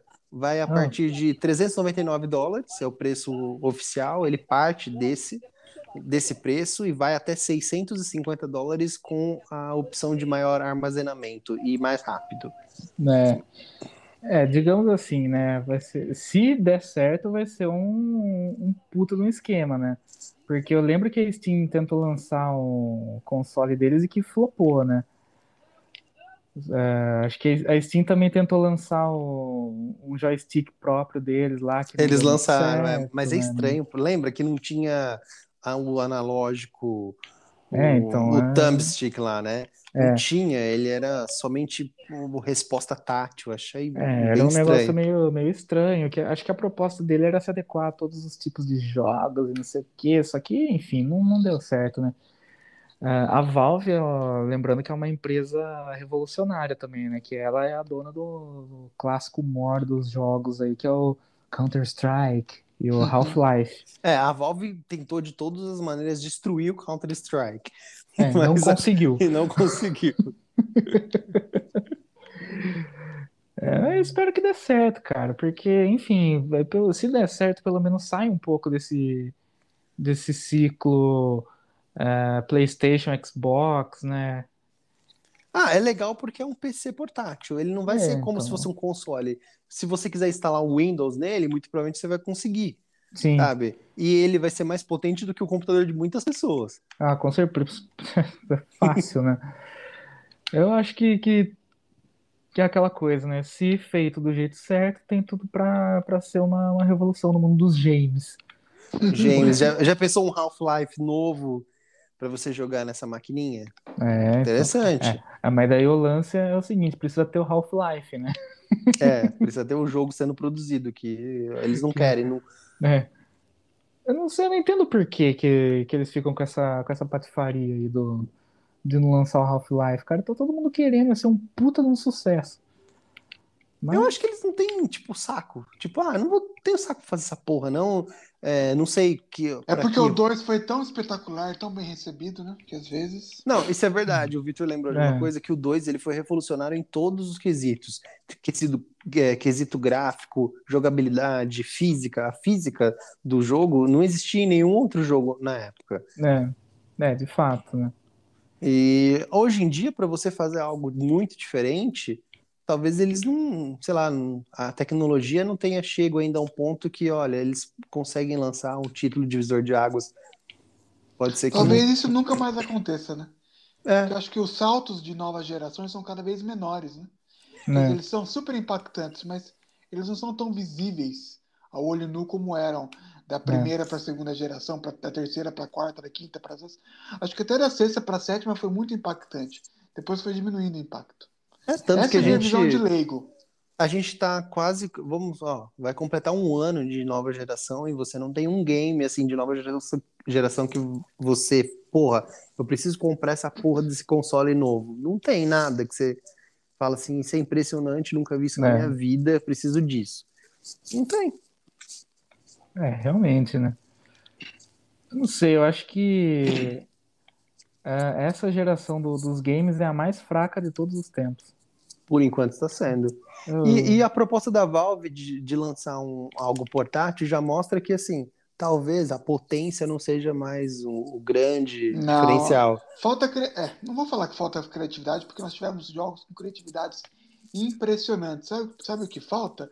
Falta um pouco de eh, diversão. Isso é um leigo, que eu não entendo porra nenhuma de videogame, mas. Pra mim o que falta é diversão sem compromisso. É, Você ligar, exatamente. jogar e desligar. Tem jogos incríveis como o Red Dead A Redemption Nintendo faz 2, isso. É, mas a um Nintendo, jogo com compromisso, né? a Nintendo faz, é, faz isso e, e, sinceramente, eles, eles são muito corajosos de fazer isso, só que eles não têm tanto sucesso comercial. Tanto é que. Ah, tem, pô. O Switch é. Pô, um Ah, baita sucesso. Queremos Ah. Game Boy Color. Exatamente. Só que o, o Switch ele foi um sucesso depois de, de várias outras tentativas, né? Sim, o Foi- Wii U foi um fracasso, mas o Switch tá sendo um, su- um sucesso absurdo. Tanto É. que eles lançaram uma nova versão agora do Switch com tela OLED e estão cobrando É. 350 dólares. Porque se Ou for pensar, 500 mil reais. um PlayStation 5 custa 400. Então, diferença de 50 dólares, eles estão vendendo um hardware super obsoleto só porque É. tem uma tela OLED.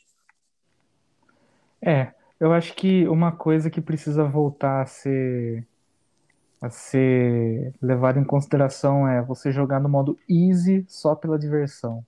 E não jogar no modo hard só pelo, ai meu Deus, eu preciso me provar melhor que todo mundo. Eu sou o Mas sabe o que- defensor dessa causa. Sabe quem fez isso? A culpa são dos jogos da From Software, que voltou essa. é, A galera, ah, preciso jogar o Dark Souls, preciso Ah. jogar todos esses jogos super difíceis. Eu só sou É, um então. gamer se eu consigo zerar um bagulho no mais difícil. É, então, é, isso aí foi, foi extremamente prejudicial, cara. Eu sinto falta de, por exemplo, é, pegar um Call of Duty que eu gosto muito dessa série de jogos, cara. Eu Acho que é uma da. GTA e Call of Duty é minha- são as minhas duas séries de jogos favoritas de todos os tempos.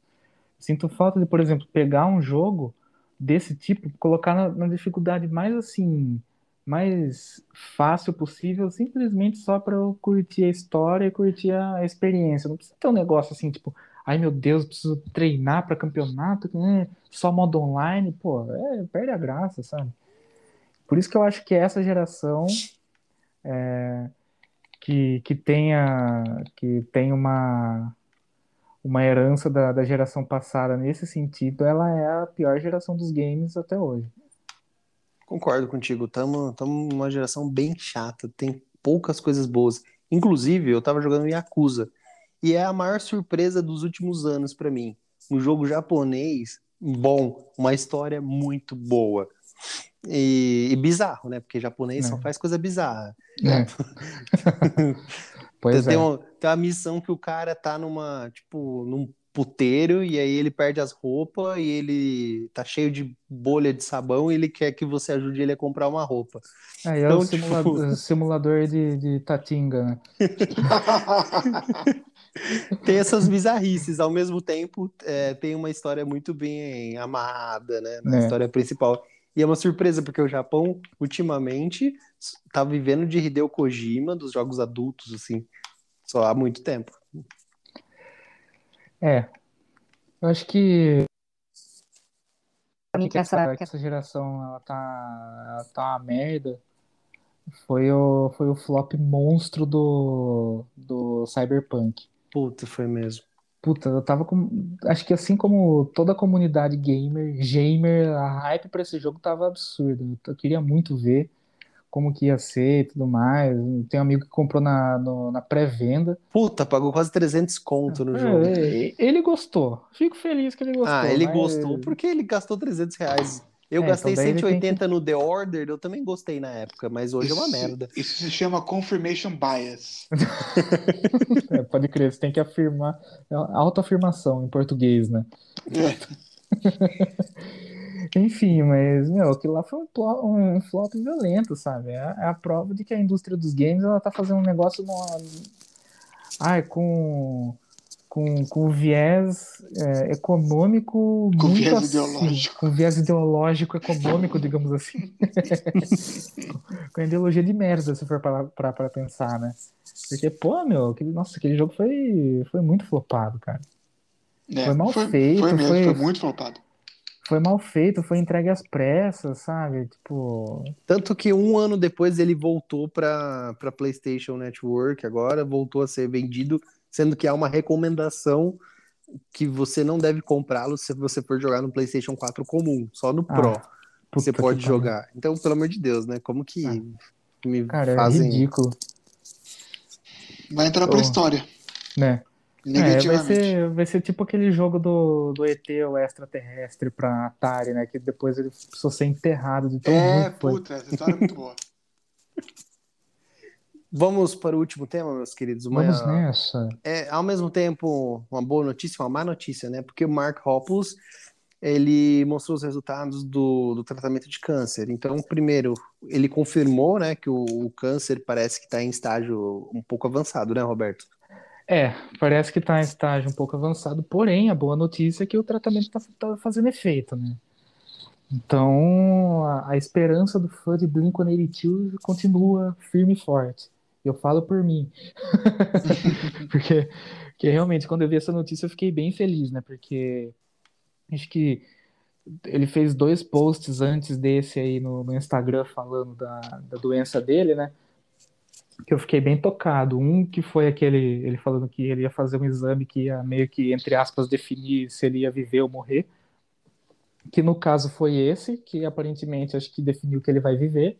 Amém, Senhor. E outro que foi, que assim, deu para perceber que é, ele é uma pessoa que ele sempre tenta se manter no, com, com astral lá em cima e tudo mais, é um cara super, super divertido e tudo, só que numa situação dessa não tem como você ficar tocado, né? E que para passar o tempo é, na casa dele, ele fez um jardinzinho de cactos lá, ele tá se dedicando a isso, e ele chamou esse jardim de que é o lugar para onde ele vai para, enfim, passar um tempo com ele mesmo ali e se desligar um pouco do mundo. Acho que foi um, foi um post muito, muito, muito simbólico, né? Muito, muito forte para quem conhece a, a personalidade desse cara, né?